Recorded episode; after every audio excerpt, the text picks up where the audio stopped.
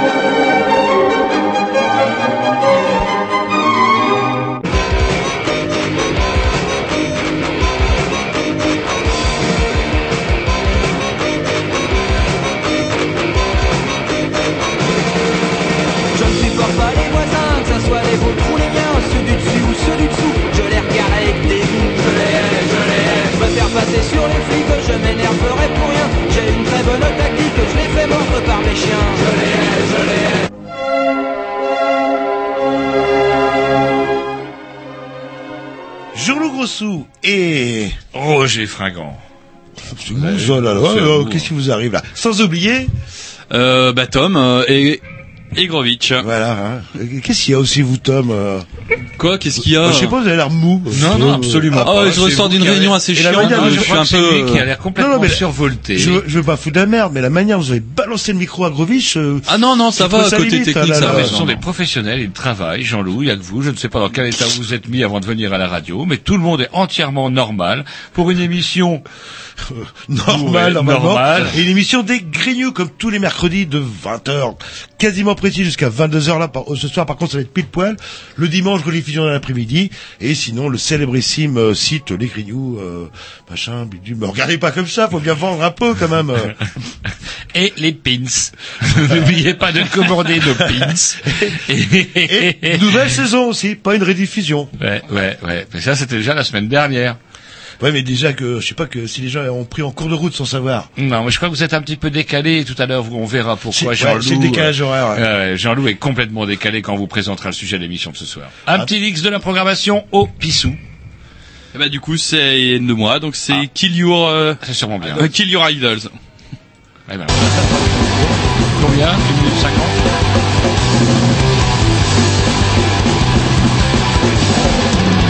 What's that? I need to play I was born to get feel Don't doubt. I'm terrified I never knew that this is how we live Soundtrack is coming out of me Or what we had to wait to demonstrate And now A our right we must do. To do it right and do for you.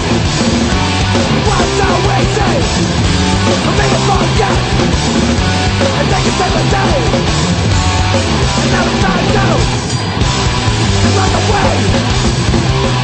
Run away! Run away! Pretend I'm gonna face I that get a piece of It doesn't matter who you treat like dirt It doesn't matter who you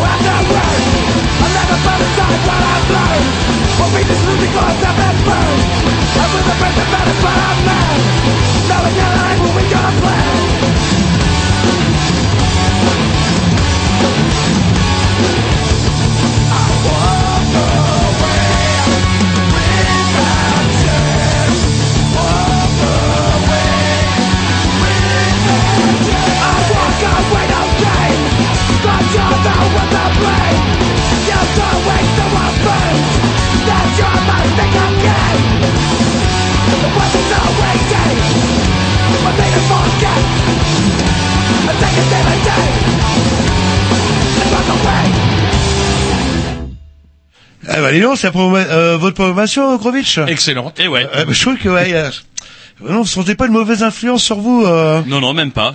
C'est de Ouais, mon plein ouais, je pense que Ouais, les- totale autonomie. Les- C'est bien, bien mon petit. C'est un excellent morceau. Suisse-Boule. Ah, mais il faut finir à 22h pile au jour de ce soir. Donc, du Voilà. coup, on met du Quand cours. même, on est, on est- Non, mais on n'est ça- pas obligé de brutaliser le client comme Non, ça. non, mais c'est aussi pour la réveil, cause. C'est aussi pour la cause, pour rappeler que nous sommes quand même dans un monde qui n'est pas le monde des bisounours, parce qu'on va parler un petit peu de choses, euh, allez, choses en tout genre, choses dont on se passerait bien. On va vous parler du nucléaire, des accidents qui vont avec pour une émission bourrée, puisque nous recevons ce soir. En deux parties, en fait, dans une première partie, vous me, vous me ferez toujours rire, Roger. Euh, Madame Jannick Magne, euh, et justement qu'on aura d'un pays très, très, très lointain. Allez-y, allez, allez. euh, Puisque nous aurons Jannick Magne en direct. Alors, c'est où qu'elle habite exactement? Alors c'est loin, euh, je sais pas, à votre avis, dites. Elle habite euh, au Japon, mais où exactement? C'est la ville euh, que bah, j'ai c'est écrit, en, c'est écrit en japonais, donc j'ai eu du mal à traduire. Elle nous le dira elle-même, euh, et justement qui va Elle nous y parler. habite depuis fort longtemps d'ailleurs. Ouais, bah 35 ans, si j'ai bien compris, et qui est venu faire une, une conférence ou une tournée pour parler de l'après ou enfin euh, ou le problème de Fukushima. Et on trouvait que c'était intéressant justement d'avoir une personne qui bah, qui vit sur place, qui connaît peut-être les mentalités japonaises et puis euh, bah, savoir selon les sources, parce que d'après euh, le Japon, il n'y a pas trop de problèmes. Voilà. La après le piscine- nouvel- nouveau gouvernement élu par les Japonais, gouvernement conservateur qui retourne au tout nucléaire. tout va à peu près euh, correctement. Bon bref, on en saura plus euh, bah, d'ici quoi, une vingtaine de minutes. Et en deuxième partie de En deuxième partie d'émission, on s'était dit que bah, des accidents nucléaires, il y en a déjà eu. Il y en a eu un notamment à Tchernobyl. Et ça tombe bien parce qu'il se trouve que euh, nous aurons au téléphone Frédéric Lemarchand, qui est un chercheur euh, à l'université de Caen, qui lui s'est déjà rendu sept à huit fois. Il savait plus très bien la dernière fois que je l'ai eu au téléphone euh, Vous à Il- Tchernobyl. Il a quelques séquelles, non? Et donc du coup, bah, ça va être, euh, à mon avis, très très intéressant de voir un petit peu bah, le. Enfin, je sais pas, moi, c'est un truc qui m'a quand même toujours fait fantasmer. J'ai vu quelques images de Tchernobyl. Vous savez, c'est ces espèces de cette espèce de ville où les arbres repoussent, etc. On a l'impression que la nature a repris ses droits, que tout va bien euh, dans le coin. Pas tous les arbres. Et en fait, euh, je crois qu'il a un avis beaucoup plus nuancé. il, il vient pas physiquement quand même, Roger, rassurez-moi. Alors justement, moi j'aurais bien voulu qu'il soit là, mais euh, vous avez eu peur, élémentaire. vous avez eu peur et vous avez dit non non non non, on, il a qu'à votre votre copain Roger, il a qu'à rester chez lui à Caen. D'ailleurs, c'est déjà dans la Manche, ils ont plein de centrales, il a l'habitude, mais euh, des fois que ce serait contagieux. Voilà, la solidarité, comment elle s'organise en prévision des futures catastrophes, ça fait frémir. Ce qui risque de nous faire frémir également, c'est le morceau maintenant de la programmation à Jean-Loup. Non, vous allez voir un- une reprise remixée un Ah. petit peu de Johnny Hooker. C'est parti. Yes. Goodbye, baby, goodbye, baby. I'm drifting from door to door. Goodbye, baby, goodbye, baby. I'm drifting from door to door.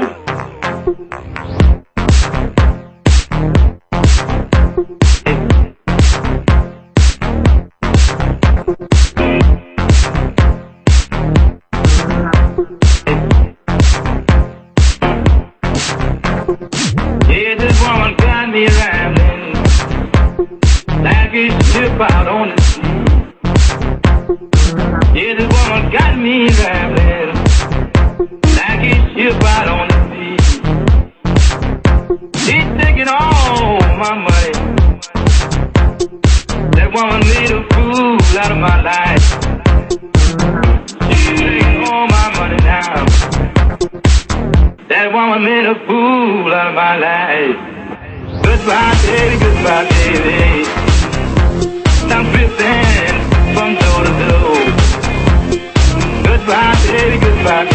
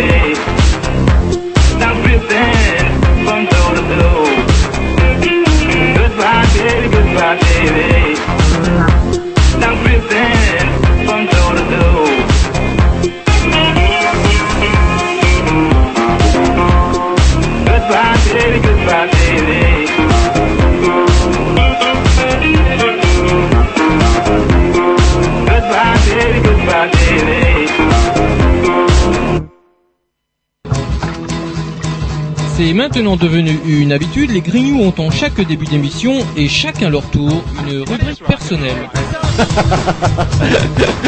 C'est ça en fait, tu vois le truc. C'est ça Philou, t'as tout compris, c'est un petit peu entre le clin d'œil, le coup de gueule du moment, mais aussi le détail de la vie trépidante d'un Grignou. C'est ça en fait, tu vois le truc. Maintenant, le problème va être de savoir qui a l'honneur d'ouvrir le micro aujourd'hui. Et ça, euh, c'est pas facile. Attendez, attends, attends, tu me laisses parler, tu me laisses Ah, parler. il est en train de me tirer par la violence, et ça me coûterait. C'est ça en fait, tu vois le truc. Et oui, c'est ça la rubrique perso. Allez, euh, rubrique, euh, rubrique à qui euh, Ah, Jean-Loup. Ouais, c'est ça. Ouais. bah justement, moi j'avais quelque chose à dire. Vous êtes, euh, euh, vous avez dû lire le West France. Il y a eu une analyse de fait. hein, je termine mon article. Euh, justement, une équipe du CNRS de Paris Sud s'est penchée sur la concentration de drogue dans les eaux usées de 25 communes françaises. Et c'est assez surprenant les résultats. euh. Alors déjà, bon, bah les ch'tis, de toute façon, tout le monde s'en doutait. Euh, J'ai Lille cru voir cette analyse. place. euh, Lille aurait la première place. Et ils peuvent rajouter drogué tiens, sur leur euh, sur leur banderole quoi là, là. Mais il y a un truc qui est surprenant, c'est quand on regarde Amsterdam. En fait, il y a cinq fois plus ou moins, ça dépend. Enfin, on va dire, si on parle de l'île, il y a cinq fois plus de concentration en drogue, on va dire pour simplifier, dans les eaux usées euh, de l'île que d'Amsterdam. Et pourtant, Amsterdam a une sulfureuse réputation, ville de défoncés. Oui, mais alors, est-ce que c'est pas parce que niveau les des- gens ils reviendraient d'Amsterdam, ils passeraient par l'île, ils iraient pisser, Ah, et ouais. après, du coup, pouf, euh, en rentrant chez eux, bah voilà. Eh, C'est vrai, vous me disiez BDD, j'avais pas vu du tout cette. Euh, mais bah, bien sûr. Et Martine Aubry, au lieu de dire des conneries, bah c'est ce qu'il dit. Il y a 2 millions de personnes qui passent Bah euh, oui, chez elle. forcément. Il y a des drogués. À la veille des municipales, elle n'avait pas besoin de ça. Mais par contre, euh, méfiez-vous parce que les villes d'Avranches, Lorient et Saint-Malo sont programmées dans la prochaine étude. Vous allez être surveillés, quoi. Et par contre, ah, euh, On vit dans un monde formidable, on surveille même vos eaux usées. et en fait, une politique laxiste, comme diraient certains euh, pays européens, euh, au niveau des drogues dites douces, euh, bah, ça a l'air de marcher. Mm. On a l'air de moins effoncer à Amsterdam qu'à. Il a- n'y a, pas que l'île aussi. Il y a Marseille, Mm, euh, Montpellier, etc., qui ont des taux assez supérieurs là, à la norme. À la fin, on pourrait pas craindre que, comment dirais-je, les gens finissent par reboire cette flotte. Ah, c'est un retraité avec euh, Voilà, des trafiquants hop, qui reconcentrent tout ça. Qui, euh, c'est pas bête ça en fait. Essayez. arrêter de boire de l'eau du robinet, ça saoule ou plutôt euh, du moins ça se ça drogue. Les taxis rennais, mon bon Jean. Ah. Les taxis rennais. Encore une fois, samedi, j'ai essayé de prendre un taxi en téléphonant à partir de 19h, 19h30. Eh bien, c'est déjà out. 19h, 19h30, on ne vous répond plus. Et quand par bonheur vous trouvez un taxi, il s'agit d'un chauffeur décérébré qui est incapable de vous emmener de, allez, grosso modo, de, du quartier Patton jusqu'à passer sans se perdre totalement malgré son GPS. Ils sont des GPS dernier cri quand même. là. Alors il faudrait peut-être en finir un petit peu avec ce monopole des taxis rennais. Il faudrait savoir, on veut que les gens effectivement ne conduisent pas bourrés, bah justement, permettons aux gens justement de prendre alors, de prendre des taxis. Alors, heureusement, il y a beaucoup plus de bus qu'avant, et ça c'est la bonne nouvelle de la rentrée. Effectivement, il y a des bus beaucoup plus tardivement, et enfin, enfin, effectivement, les pouvoirs publics ont pris la pleine mesure du désastre annoncé et du fait que c'est quand même beaucoup mieux de rentrer en bus. De toute façon, le- après, quand le bistrot est terminé, bah, il est fermé, bah, on rentre. Voilà. C'est le même problème que les taxis parisiens en fait. Pareil, à Paris, il n'y a pas assez de taxis, donc du coup, il y a des gens qui truandent, les faux taxis, etc. Une solution simple, c'est euh, donnons les, je crois, c'est les licences euh, que ça s'appelle, ou euh, bref, l'autorisation, ou euh, mettons plus sur le marché des autorisations à conduire. euh, Sauf que le problème, c'est eh ben, que... qui vous bloque la France pendant Non, 24 non, mais heures. le problème, mon bon Jean-Loup, c'est qu'imaginez, vous soyez jeune chauffeur de taxi et que vous avez, en économisant, acheté cette putain de licence, parce que comme elles sont rares, elles sont chères, et que vous voyez un gouvernement qui décide d'en mettre sur le marché, qu'est-ce qui va se passer sur le prix de votre licence? Elle va baisser. Donc du coup, ces gens-là n'ont pas véritablement envie de voir leur rente, parce que pour les vieux chauffeurs de taxi, c'est également un petit peu une garantie retraite, et par les temps qui courent, c'est pas non plus à Donc c'est clair qu'on a un véritable problème, mais en ce qui concerne les taxis rennais, c'est plus un problème, c'est un véritable scandale. Les taxis, il faut aller à la gare pour les choper. À passer 19 heures, on peut pas en avoir un le samedi, il faut pas déconner, quoi. Bah voilà, bah et si, il y a peut-être des taxis, des taxis clandestins. En fait, il y a peut-être un créneau à prendre à ce niveau-là. là, euh. Moi, je suis prêt à payer un taxi clandestin. Bah, je le dis pas, ouais, vous rigolez avec euh, un faux billet là. On, nous écoute. En. Galéco. En Galéco. Ah, vous savez que c'est sorti Oui, Galéco. j'ai vu, il y a beaucoup de pubs. ouais, là, là. Eh, eh, eh, à la télé, à la radio, et on était les premiers à le dire. Enfin, en tout cas, mercredi avec euh, notre invité. Le jour de l'automne en plus. Eh, eh. Moi, il y a un article qui m'a bien fait rire, c'est dans le West France d'aujourd'hui. Vous allez me dire, arrêtez de dire West France. Au contraire, ça me fait toujours autant... euh, Ça vous énerve. Ouais, ça m'énerve. Du coup, ça me réveille vous- mon ulcère. Vous, avez arrêté l'édito. Non, là, c'est, ouais, c'était Ah, pas un di- ouais, c'est l'édito, pas ouais. Je sais pas pourquoi l'édito, vous lisez l'édito du West France. L'édito, ça réveille mon ulcère, je ne peux plus. Mais par contre, page 12, non, page 3 ou 4, on s'en fout. Il y a un article qui vaut son pesant cacahuète, il s'appelle L'UMP peaufine son modèle social. Tiens, je me dis, l'UMP fait dans le social. C'est le mot social, oui, qui est un peu bizarre. Ouais, alors en fait, oui, effectivement, l'UMP fait dans le social. Alors je vous résume, je vous résume les, les, les grandes lignes du programme social de l'UMP. Il faut définitivement déboulonner la statue des 35 heures, augmenter le euh, comment le seuil légal de déclenchement des heures supplémentaires. En clair, suivant la boîte, votre patron vous paiera en heures supplémentaires quand il le voudra. En clair, autant vous dire que ça risque d'être tard. Il faut euh, comment créer le statut de ça c'est un truc qui va vous faire bondir le statut d'apprenti à partir de 14 ans mon bon Jean-Loup. Bien sûr, oui, bah Ouais. oui. Mais bon, quand même sous statut, sous statut scolaire, c'est-à-dire de vague passage à l'école, euh, bah, je sais pas, sans doute avec Bah, une, qu'ils sachent au euh, moins signer leur nom sur- CFA. en, en bas d'un d'un CDD par exemple. Mhm. Et pour finir, l'UMP, ah non, il y a encore deux trucs qui m'ont fait beaucoup rire. L'UMP veut aussi s'attaquer au système d'indem- d'indemnisation du chômage, trop généreux, trop protecteur. Excusez-moi, ça marche. Quand vous regardez les chiffres euh, en Allemagne, en Angleterre, euh, aux États-Unis, c'est 5% de chômage qu'ils ont quasiment plein emploi. Ah bah là c'est clair. Là dé- désormais les indemnités chômage c'est six mois après ça se réduit drastiquement. Et enfin il faudra réformer totalement le système d'indemnisation des intermittents du spectacle. Voilà un programme qui nous promet si l'UMP revient au pouvoir dans les bah, dans quatre ans déjà, hein, quatre ans ça file. Eh ben euh, retraite à 65 ans, plus d'heures supplémentaires.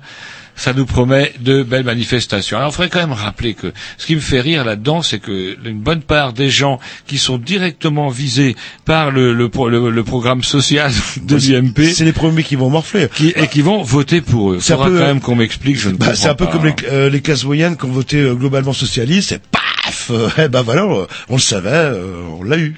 On, Ah, va voilà. pas, on va pas pigner maintenant, quoi. Là. voilà. Et ben Mais maintenant, mais je-.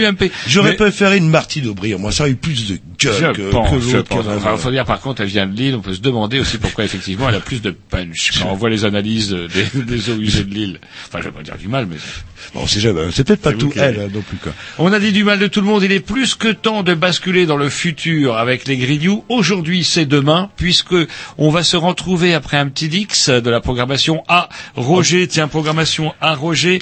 Euh, offerte par la maison Beast Record. Et ouais, la programmation à Roger était remarquée par Beast Record. Qu'est-ce que vous Et je suis chargé tout à fait officiellement. Voilà. C'est-à-dire que j'avais préparé une programmation et on m'appelle, c'est Beast Record, en Oui, personne oui, de. Reg qui Oui, m'appelle oui, et qui oui, me dit, oui. Là, Roger, on a ta programmation. C'est pour annoncer la Wide Wide Party. Avec qui? Avec Barons Whitfield and the Savage, Cut in the Hill Gang, Eden, Steve and the Ghost, le samedi 5 octobre à l'étage Rennes, 20h30. Et c'est vrai que ça fait un paquet de temps que vous me parlez de Barons Whitfields. En Eh ouais. savage. Parce que Et sur les on savages, fait con- non, mais- il serait rien. Moi, je vous dis, à, à qui, euh, à qui on fait confiance? La programmation à Roger.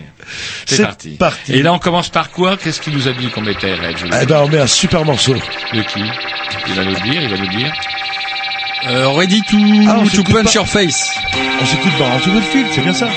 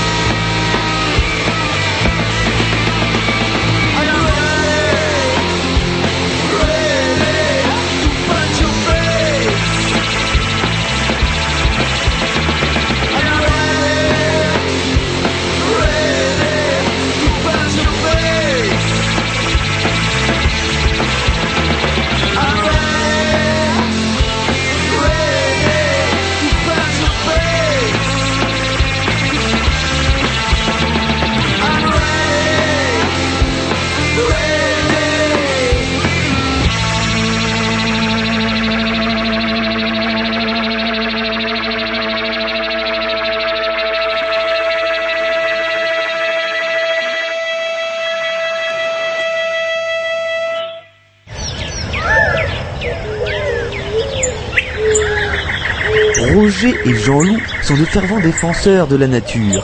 Aussi entendrez-vous souvent Jean-Loup dire à des écolos Heureusement qu'il y a des gens comme vous et entendre Roger acquiescer d'un traditionnel Ah ouais. C'est la rubrique Et si on parlait d'écologie? Ouh, ça c'est du vieux jungle, c'est du vieux jungle. Allô, allô? Allô, oui Oui, oh là là, on vous entend, euh, c'est magnifique ça. là, Parfaitement. là. parfaitement bien, ça c'est euh, c'est dingue. Je suis, même euh, surpris. Bah, bonsoir, euh, Madame Jannick Magne. Euh, Oui. Donc alors, Alors vous devriez dire plutôt bonjour en Oui. fait. Oui, moi je vous dis bonsoir ou, ou- ou je sais pas, oui, bonsoir. Quelle heure il est en France là Eh ben, chez nous là il est 21, euh, 20h30.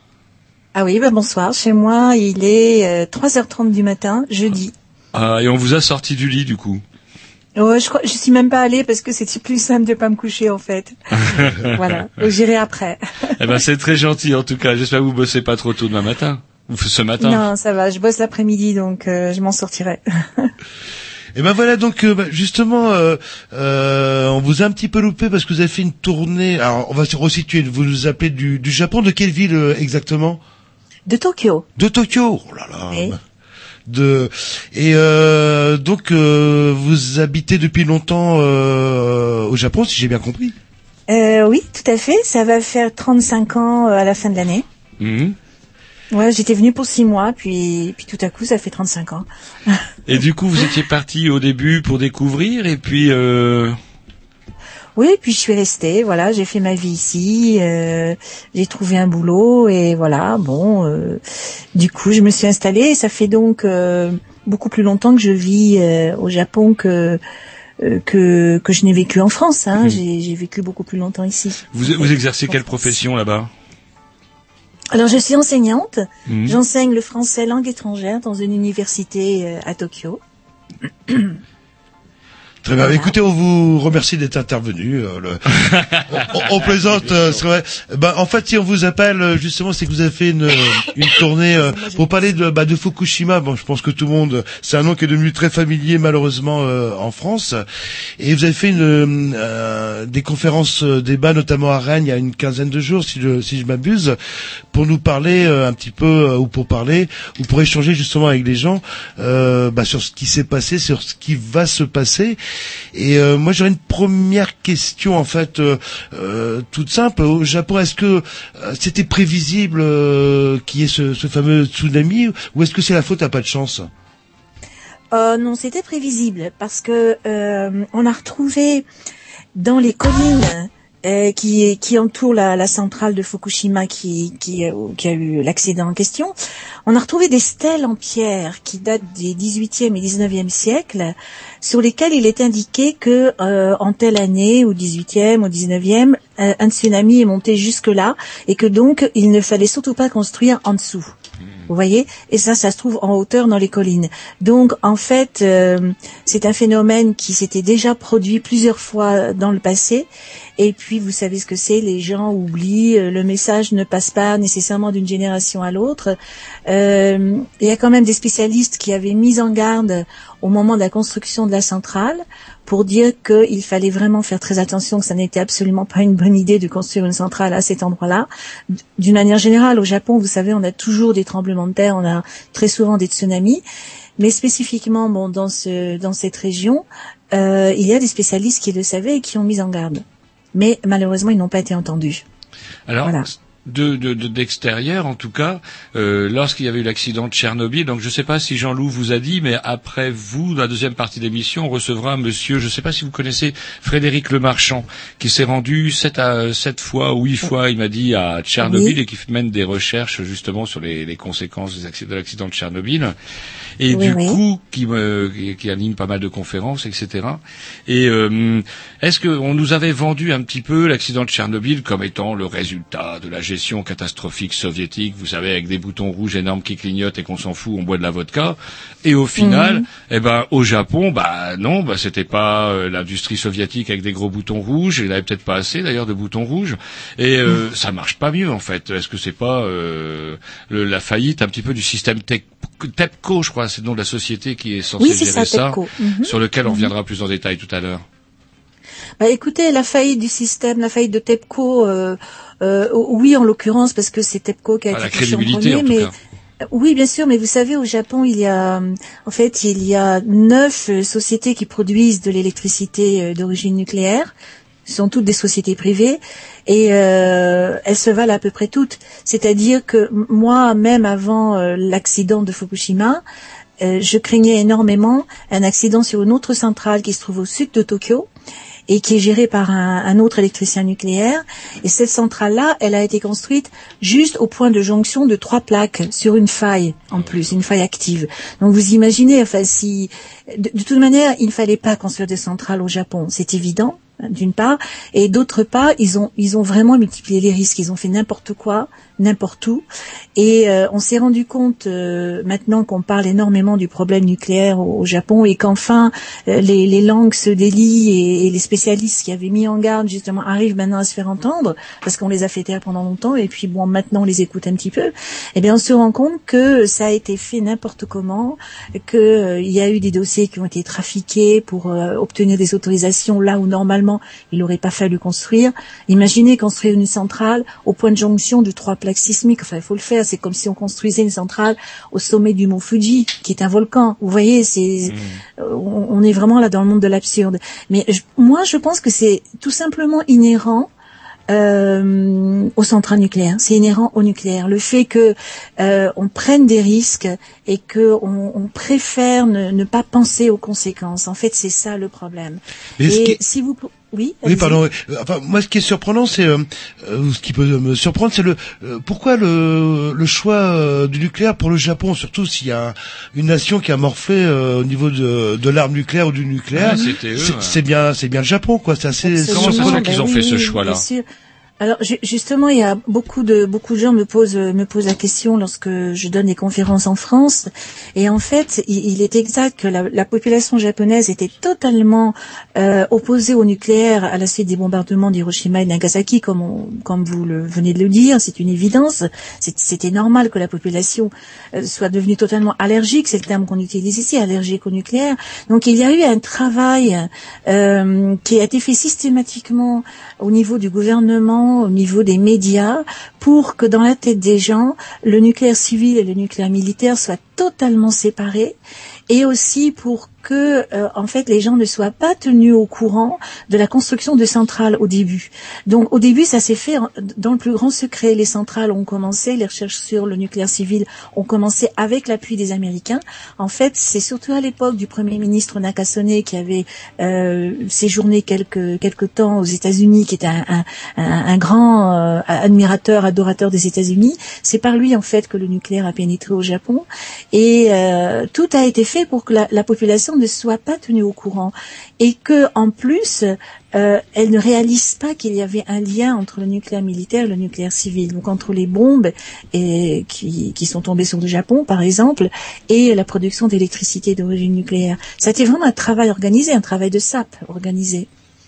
Ouais, donc ouais, une, Voilà. une désinformation quelque part, quoi. Là, le, ou, enfin, Même plus que ça, quoi. c'est trop gentil, je trouve. C'était un véritable lavage de cerveau, en fait, Et donc, à du grande coup, échelle. Hmm. euh, alors là, moi, par contre, pareil, une nouvelle contradiction. Après la catastrophe nucléaire, alors c'est possible qu'effectivement le gouvernement en place ait payé euh, bah, les, les pots cassés. C'est lui qui se retrouve le jour où il y a euh, ce jour comment tragique. Et Mhm. euh, je comprends pas que les Japonais aient, aient comment aient envoyé à la tête euh, du gouvernement quelqu'un qui est pour le retour euh, aux, aux centrales nucléaires, etc. Comme si rien ne s'était passé. Oui, alors voilà une contradiction de plus, c'est- vrai. Bon, ça s'explique de différentes manières. C'est que euh, lorsque les gens ont voté, il y a eu, il y a eu deux votes consécutifs. hein. Il y a eu un vote en décembre 2012 pour, euh, disons, l'équivalent de, de l'Assemblée nationale, ce qui est en France l'Assemblée nationale. Et il y a eu un deuxième vote en juillet 2013, là euh, récemment, euh, pour euh, l'élection des, des sénateurs, les sénatoriales étant au suffrage universel au Japon. Donc il y a eu deux séries d'élections et en fait à chaque fois c'est euh, le parti ultra conservateur et pro-nucléaire du Premier ministre actuel, Monsieur Abe, euh, qui a euh, gagné, enfin qui a remporté un, un nombre de, de, de voix et de sièges euh, extrêmement élevé qui lui donne la, la majorité absolue. Alors, on peut l'expliquer de différentes façons. D'une part, la participation a été très faible. Ça, c'est le gros problème du Japon et ça ne s'est pas arrangé. En particulier, les jeunes ne votent pas. Et euh, les personnes, disons, plus âgées sont généralement plus conservatrices et Mhm. malheureusement, ce sont elles qui se sont déplacées aux urnes. C'est un peu comme ça, chez nous, hein. Notez. Bah oui, chez nous, c'est en train de, de plus en plus de se rapprocher du Japon, malheureusement de ce point de vue-là, hein, puisque la participation est en baisse en France aussi pour toutes les élections, c'est très dommage. Et enfin, c'est tragique, ça peut même être tout à fait tragique sur l'avenir de, de notre pays. Alors ça, c'est une chose. D'autre part, il y a, vous avez dû entendre parler des problèmes qu'il y a actuellement entre le Japon et la Chine, le Japon et la Corée, le Japon et Taïwan, euh, notamment euh, à cause d'un archipel qui s'appelle euh, le Senkaku, qui est, un ensemble de toutes petites îles au, sud du Japon. Et ces îles viennent d'être rachetées par le gouvernement japonais. Alors que Taïwan, la Corée et la Chine, en fait, revendiquent ce territoire qui est tout petit, mais enfin c'est symbolique, euh, revendiquent ce territoire comme leur appartenant. Et euh, le gouvernement japonais a tenu tête. Du coup, il y a eu des tensions euh, avec ces pays-là, et euh, le parti conservateur qui s'appelle le PLD, Parti libéral-démocrate, a su très habilement jouer sur ces tensions pour euh, faire passer le message qu'il y avait du danger, qu'il y avait un risque de guerre et que le pays, que le Japon avait besoin d'un homme fort, d'un parti fort, euh, qui a fait ses preuves dans le passé, etc., qui sait ce que c'est que le pouvoir, qui sait ce que c'est que gérer un pays, puisque le PLD a été au pouvoir presque sans arrêt euh, depuis la fin de la Deuxième Guerre mondiale. Donc ça, ça a été un facteur extrêmement important qui a, qui a joué, ainsi que le facteur économique. Euh, le Parti libéral-démocrate euh, prétendait pouvoir relancer l'économie, etc. Donc ça, ça a plu aux entrepreneurs, aux, grandes entreprises comme aux petites et moyennes entreprises d'ailleurs. Et puis il y a eu aussi des irrégularités.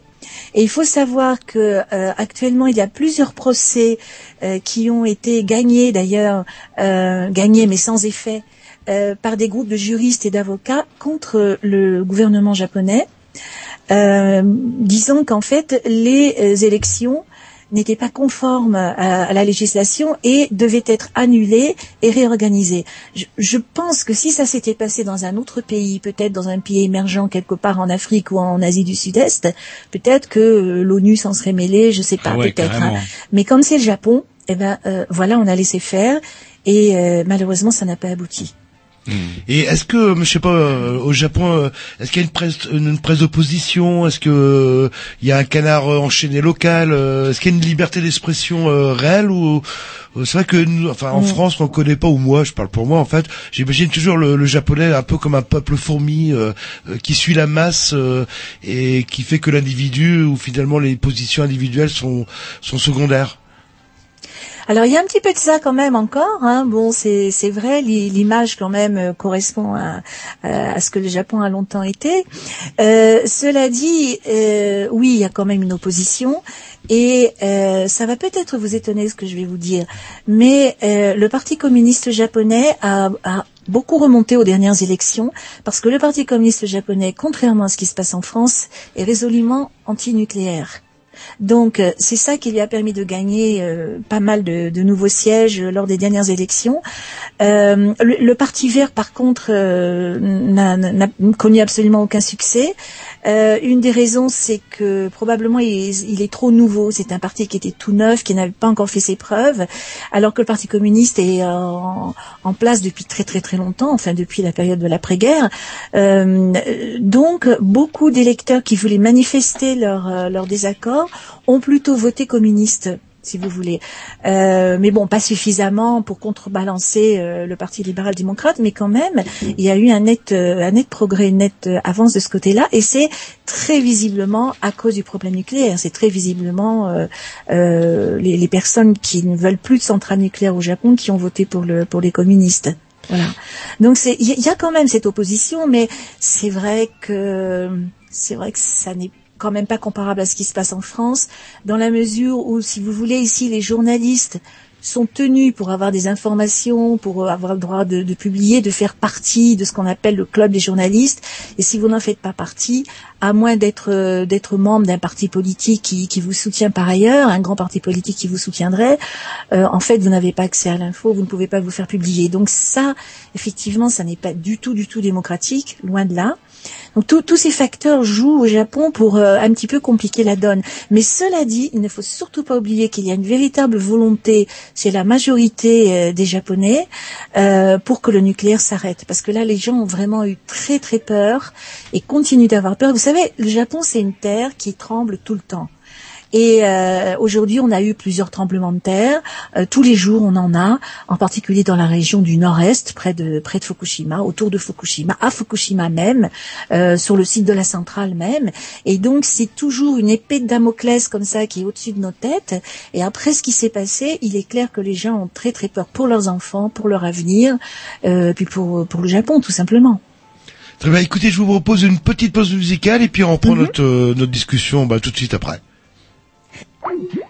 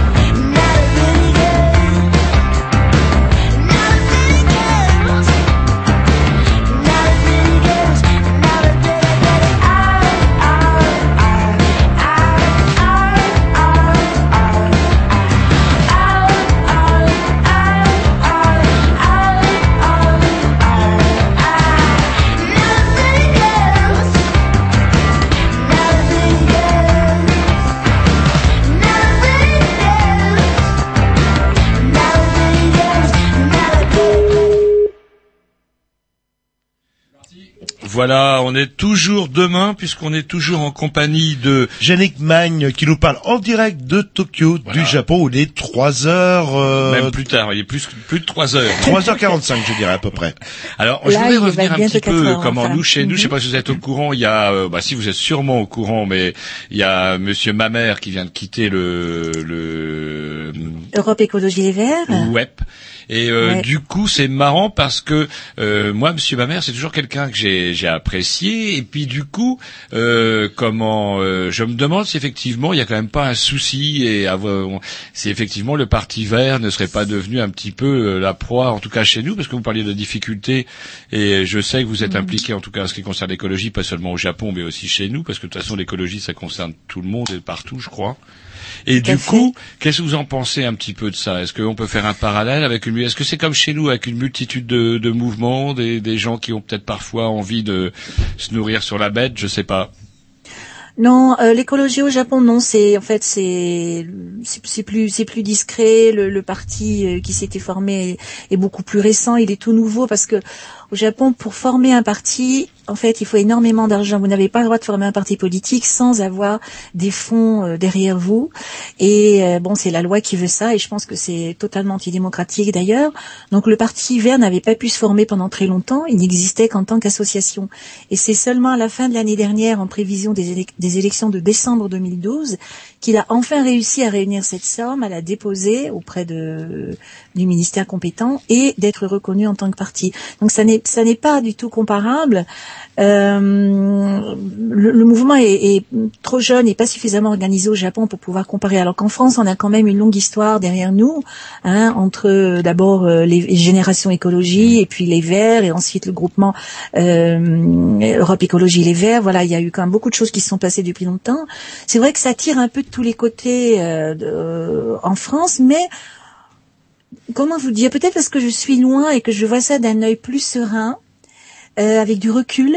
Euh, moi, je pense que la situation n'est euh, pas désespérée. Je pense que euh, loin de là, même, je ne devrais même pas utiliser ce terme. Je pense que c'est normal qu'un qu'un parti se, se, se cherche, qu'il y ait parfois un décalage entre les personnes qui sont à la tête, certaines personnes qui sont à la tête du mouvement, surtout si elles ont tout à coup des responsabilités politiques au sein du gouvernement, par exemple, et la base. La base est là, heureusement, pour euh, euh, préserver euh, quelque part les, les, les idéaux, pour préserver euh, cette volonté de vraiment en finir avec le nucléaire, de se battre sur d'autres sujets euh, extrêmement euh, euh, importants de, de l'écologie. Et euh, moi, j'ai confiance, c'est-à-dire même même si je le vois bien avec les courriers que je reçois des uns des autres, les échanges qu'on a au sein d'Europe Écologie Les Verts. Vous savez, on est tout le temps en train d'échanger par euh, par email, par des par des blogs, par des pages, etc. Il y a beaucoup, ça fuse, il y a énormément d'idées, il y a énormément de critiques, mais en même temps c'est constructif. Et ce que je vois moi, c'est que même s'il y a euh, une incompréhension de ce que font parfois certains de, de- des, des élus, euh, la base reste euh, extrêmement euh, euh, unie et, et- et fidèle à ses convictions. Et pour moi c'est ça qui compte, c'est la base qui compte. C'est ce qu'on peut faire nous ensemble à la base, parce que vous savez les têtes, ça va, ça vient. Hein, euh, je veux dire, euh, c'est pas finalement c'est pas ça sur la durée qui va euh, bon, ça peut faire du mal brièvement, mais c'est pas ça sur la durée qui va faire chavirer le mouvement. En tout cas, je veux le croire. je veux le croire, mais c'est peut-être, je- comme je disais, parce que j'ai du recul que, que je vois les choses comme ça. Alors, même par rapport à la, à la démission de Noël, ma mère, euh, il y a des, des opinions divergentes à l'intérieur d'Europe Écologie Les Verts. Beaucoup disent, mais oui, ça faisait trois ans qu'il voulait quitter le parti, enfin qu'il voulait en tout cas arrêter son activité politique pour faire autre chose. Euh, donc, après tout, euh, il a peut-être trouvé que c'était opportun de le faire maintenant. Ça l'arrangeait peut-être de faire ça maintenant. Je ne sais pas. Bon, moi, je lui ai pas parlé, donc je peux pas vous en dire plus, mais c'est une possibilité. Et puis, euh, et puis bon, voilà, il y a quand même d'autres d'autres personnes importantes. Je suis un petit peu, je suis un petit peu déçue aussi par le, le- la façon dont Pascal Durand est parti. Euh, bon, je ne connais pas tous les tenants et aboutissants, mais euh, c'est vrai qu'on a l'impression euh, qu'il a été éliminé, enfin qu'on l'a aidé à partir pour euh, pour faire plaisir au Parti socialiste. Mhm. Euh, c'est possible. C'est possible, ça c'est ça effectivement c'est c'est très dommage, mais je pense que ça ne va pas empêcher le parti de continuer à, à vivre et se développer. Hmm. Alors on va peut-être revenir effectivement À notre sujet, en à fait. oui. sujet. Allons-y, oui, oui, oui. Il y a quelque chose que, il y a un mot, enfin en tout cas hum, des lettres que j'ai écrit, euh, hop, au milieu de, de notre feuille quand on a, on a fait notre briefing avec Jean-Loup, c'est c'est TEPCO. Ça veut dire quoi TEPCO euh, en japonais?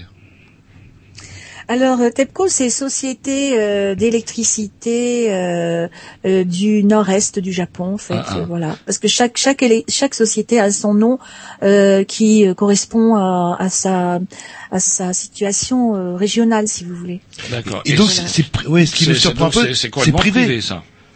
Ah oui, c'est totalement privé. ouais. Et donc, Ouais, euh, ouais. si c'est privé, la rentabilité, euh, c'est ce qui est le plus important. Et, et rentabilité, totalement. sécurité, entretien, ça rime pas ensemble en général. Ah ben voilà, vous avez mis le doigt dessus. Déjà en France, on, on voit que on voit que ça rime mal même quand c'est euh, enfin, contrôlé par l'État théoriquement. Donc vous imaginez quand il s'agit d'une société privée qui pense seulement à rentabiliser, euh, les risques pris sont encore plus importants.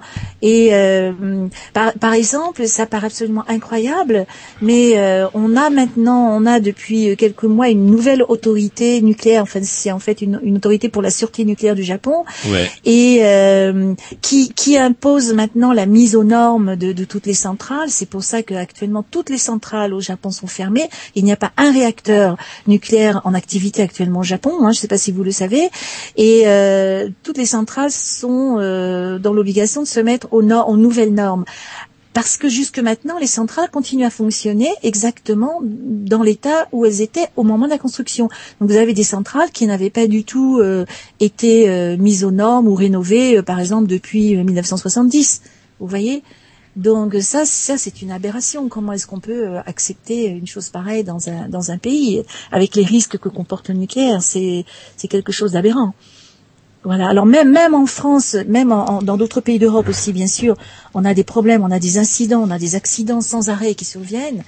Euh, alors que les, les normes en France sont quand même plus un peu plus strictes, un Et- peu plus strictes qu'au Japon. Et Ouais. moi, moi j'avais une question, euh, c'est Tom, euh, Ouais. pardon, euh, euh, par rapport à TEPCO, euh, il, il me semblait avoir entendu qu'elle avait été nationalisée pour 10 ans.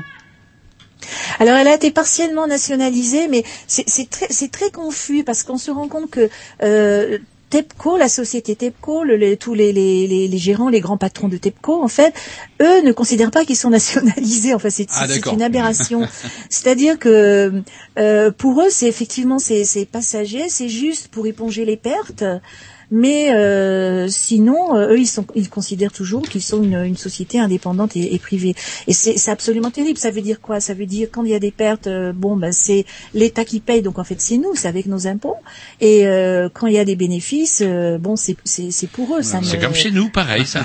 Pareil, c'est tout ben pareil. voilà, voilà, je crois que là, on est, on se ressemble pas mal. Et euh, justement, les, les dirigeants de TEPCO, il y a un, pro- un procès de prévu, ils vont être jugés, ils vont être punis, ces gens-là ou... Des indemnités, est-ce qu'il y a des indemnités qui ont été versées Alors, aux victimes? J'en sais rien. Oui, oui. Alors il y a des indemnités qui sont euh, versées aux, victimes euh, qui ont été obligées de, quitter ce qu'on appelle la zone d'exclusion, la zone interdite.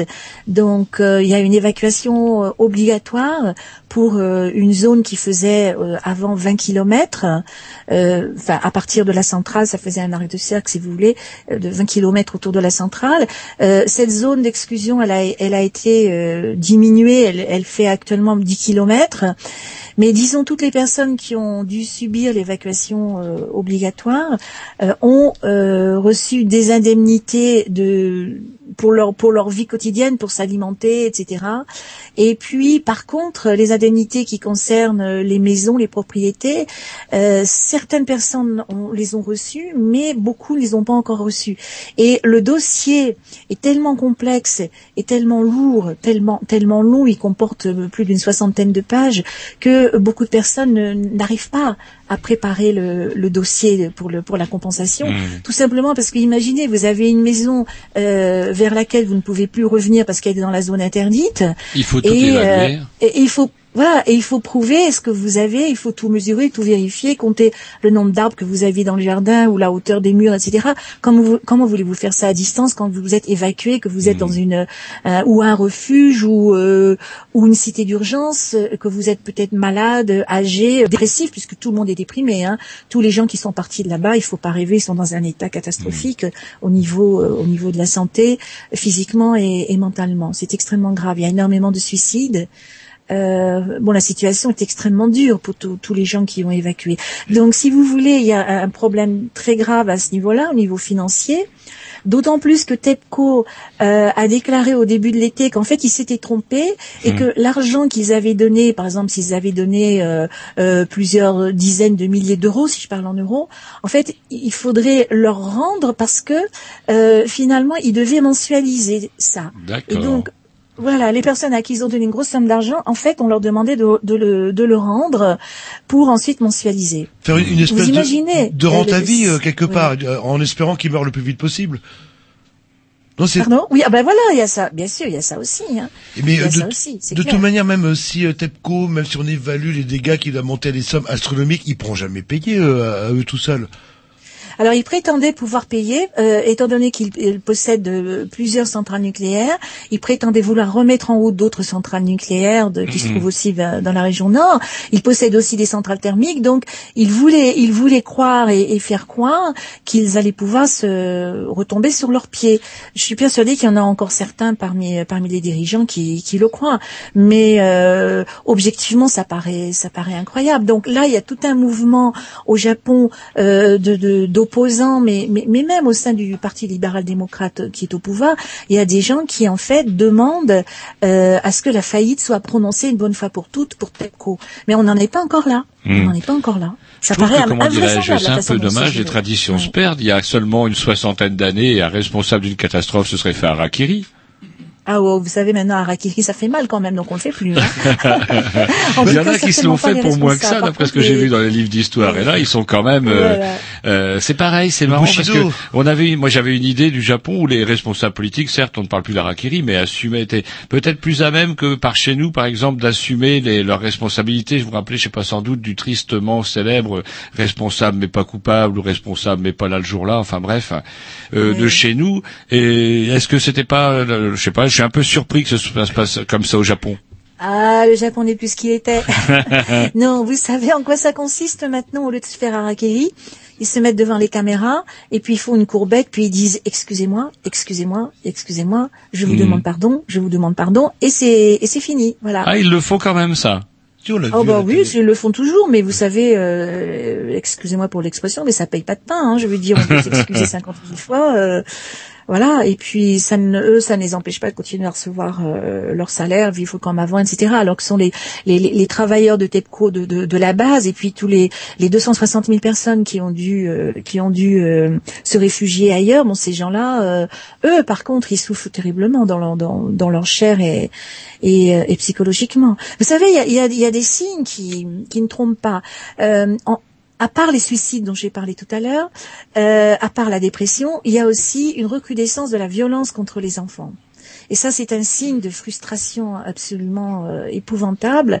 La situation est tellement intolérable pour ces gens qui vivaient bien avant, parce que la région de Fukushima, c'est une belle région au niveau de, de la nature, les paysages sont extraordinaires, il y a l'océan, il y a des forêts, il y a des collines, et puis ces gens quand même, ils bénéficiaient quelque part de la, de la manne du nucléaire, hein, voilà. Euh, TEPCO donnait, TEPCO donnait énormément d'argent, euh, par exemple, aux municipalités, aux maires des, des villes où, se, où se trouvait le réacteur. Et euh, du coup, les gens euh, quand même vivaient bien. Puis il y avait du travail aussi dans les centrales. Et les gens croyaient que voilà qu'ils allaient euh, pouvoir vivre comme ça euh, pour l'éternité. Vous savez, moi j'ai rencontré euh, à plusieurs reprises euh, l'ancien maire d'une des villes qui est maintenant dans la zone interdite, qui est une ville fantôme, euh, qui s'appelle la ville de Futaba. Et euh, le, le maire me l'a dit à plusieurs reprises. Il m'a dit, en fait, on s'est laissé acheter par le nucléaire. Moi, quand je voulais quelque chose, je passais un coup de fil à TEPCO, je disais, il me faut une piscine. Hop, il avait la piscine tout de suite. Il me faut euh, un gymnase, il l'avait tout de suite. Et la mairie de la ville de Futaba, qui est une petite île de 7000 habitants, elle a une mairie extraordinaire, une mairie qui serait assez grande pour un arrondissement de Paris, vous voyez. Et le maire me disait, la mairie est tellement grande que je peux, je peux même pas l'utiliser. Il y a, y a- y a trop de trop de bureaux, trop de salles, c'est beaucoup trop pour nous. Mais c'est TEPCO qui, euh, qui qui a voulu nous acheter. Et il en est parfaitement conscient en disant que on- ils se sont laissés acheter, ils ont vendu leur âme. Voilà. Et lui, il est devenu radicalement anti-nucléaire. Donc euh, voilà, c'est vraiment un, modèle, un modèle. Cet homme-là, c'est vraiment un modèle. Il s'appelle Monsieur Hidogawa. J'ai beaucoup beaucoup d'admiration, d'estime pour lui. Et d'ailleurs, il est tombé malade parce qu'il a il a été euh, irradié, euh, il a évacué au moment de l'explosion d'un des réacteurs et il a il a reçu des débris radioactifs sur la tête. Et ce, ce pauvre homme est en bien mauvais état au niveau de la santé. Bah écoutez, je vous propose une petite pause musicale et est-ce qu'on pourrait vous piquer encore un petit quart d'heure de votre temps de sommeil? Parce que j'ai la question qui tue à vous, à vous poser après. Ah, D'accord. À tout de suite, plaisir. merci. À tout à l'heure.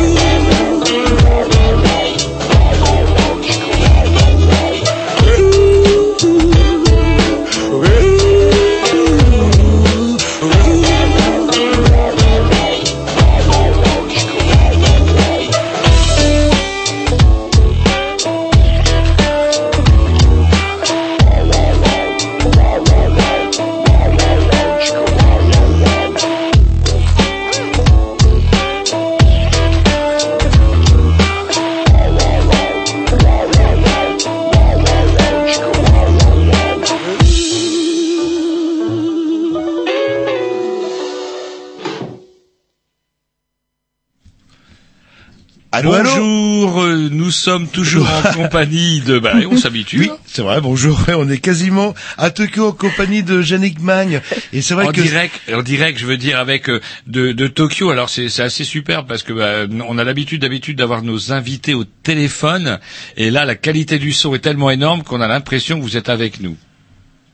Et oui, voilà, ça, ce sont les miracles de, de l'informatique. Alors, avant, japonais alors. avant que je, vous- je vous pose la question qui tue, il y a Roger Moi j'ai une avait- petite série de, de questions parce que qui me font penser d'ailleurs tout à l'heure quand on recevra Monsieur Frédéric Legrand euh, comment à propos justement de Tchernobyl. Frédéric Le Marchand pardon à propos de Le Tchernobyl euh, bon la zone d'exclusion euh, là au début 20 km euh, 10 km vous en pensez quoi vous ça? Est-ce que c'est c'est c'est réaliste d'imaginer pouf une zone au-delà des 10 km au-delà de laquelle on pourrait ramasser des champignons? Non, non, non, c'est complètement, non, non, c'est complètement idiot. Je, je le dis, c'est bah, c'est même criminel parce que en Mhm. fait, c'est juste une opération de, de com. Hein.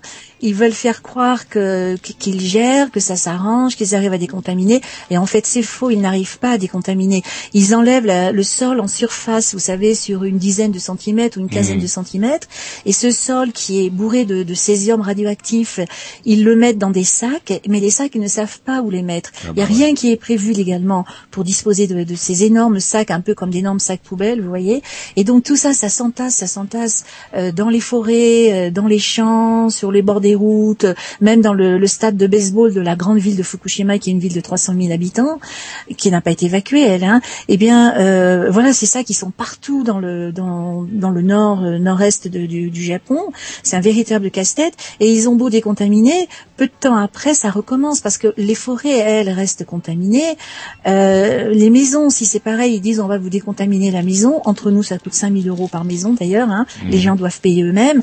Alors ils viennent avec des balais et, et- et de l'eau et euh, ils frottent le, ils frottent le toit parce que le césium s'incruste sur les tuiles, donc ils frottent le toit avec le- un balai brosse et avec de l'eau. Et puis ils sont censés récupérer l'eau dans des, euh, des espèces de réservoirs spéciaux et, et- de, d'en disposer dans une zone spéciale euh, où ils mettent ça euh, en attendant que, que la radioactivité baisse, c'est-à-dire pendant des dizaines pour des dizaines d'années. Mais en réalité, euh, si les voisins décontaminent pas leur maison, euh, au bout de dix jours, votre maison elle est de nouveau contaminée, voire même plus qu'avant. Ça n'a aucun sens. Donc ils ont voulu faire Ça, croire qu'on pouvait retourner, mais on ne peut pas. Euh, ça, ça reste, ça reste extrêmement radioactif, en tout cas trop radioactif pour mener une vie normale. Hmm.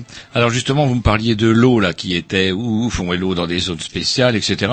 Est-ce que c'est pas aussi derrière tout ça un gigantesque foutage de gueule et en fait les rejets euh, d'eau contaminée ont été beaucoup plus massifs que Tecto- TEPCO ai bien voulu le dire? Oui, tout à fait. Donc là, cette fois, vous parlez de, de l'eau contaminée sur le site même de la centrale. Et euh, bien sûr, c'est phénoménal ce qui se passe. En fait, sous euh, sous la centrale, on a euh, actuellement plus de 90 000 tonnes d'eau hautement contaminée parce que ils sont obligés de continuer à refroidir les trois réacteurs qui ont explosé.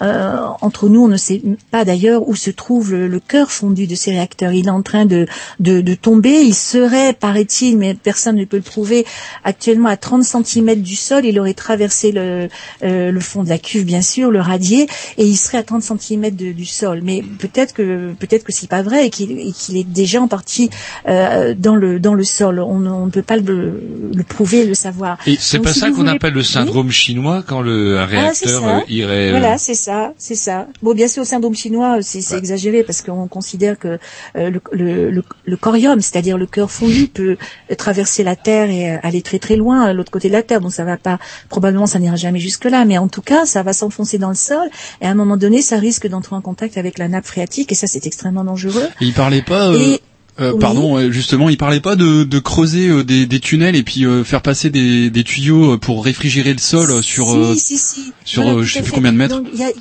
tout à fait. Donc il y a tellement de problèmes qui se mêlent qu'on ne sait plus très bien par quel bout expliquer ça.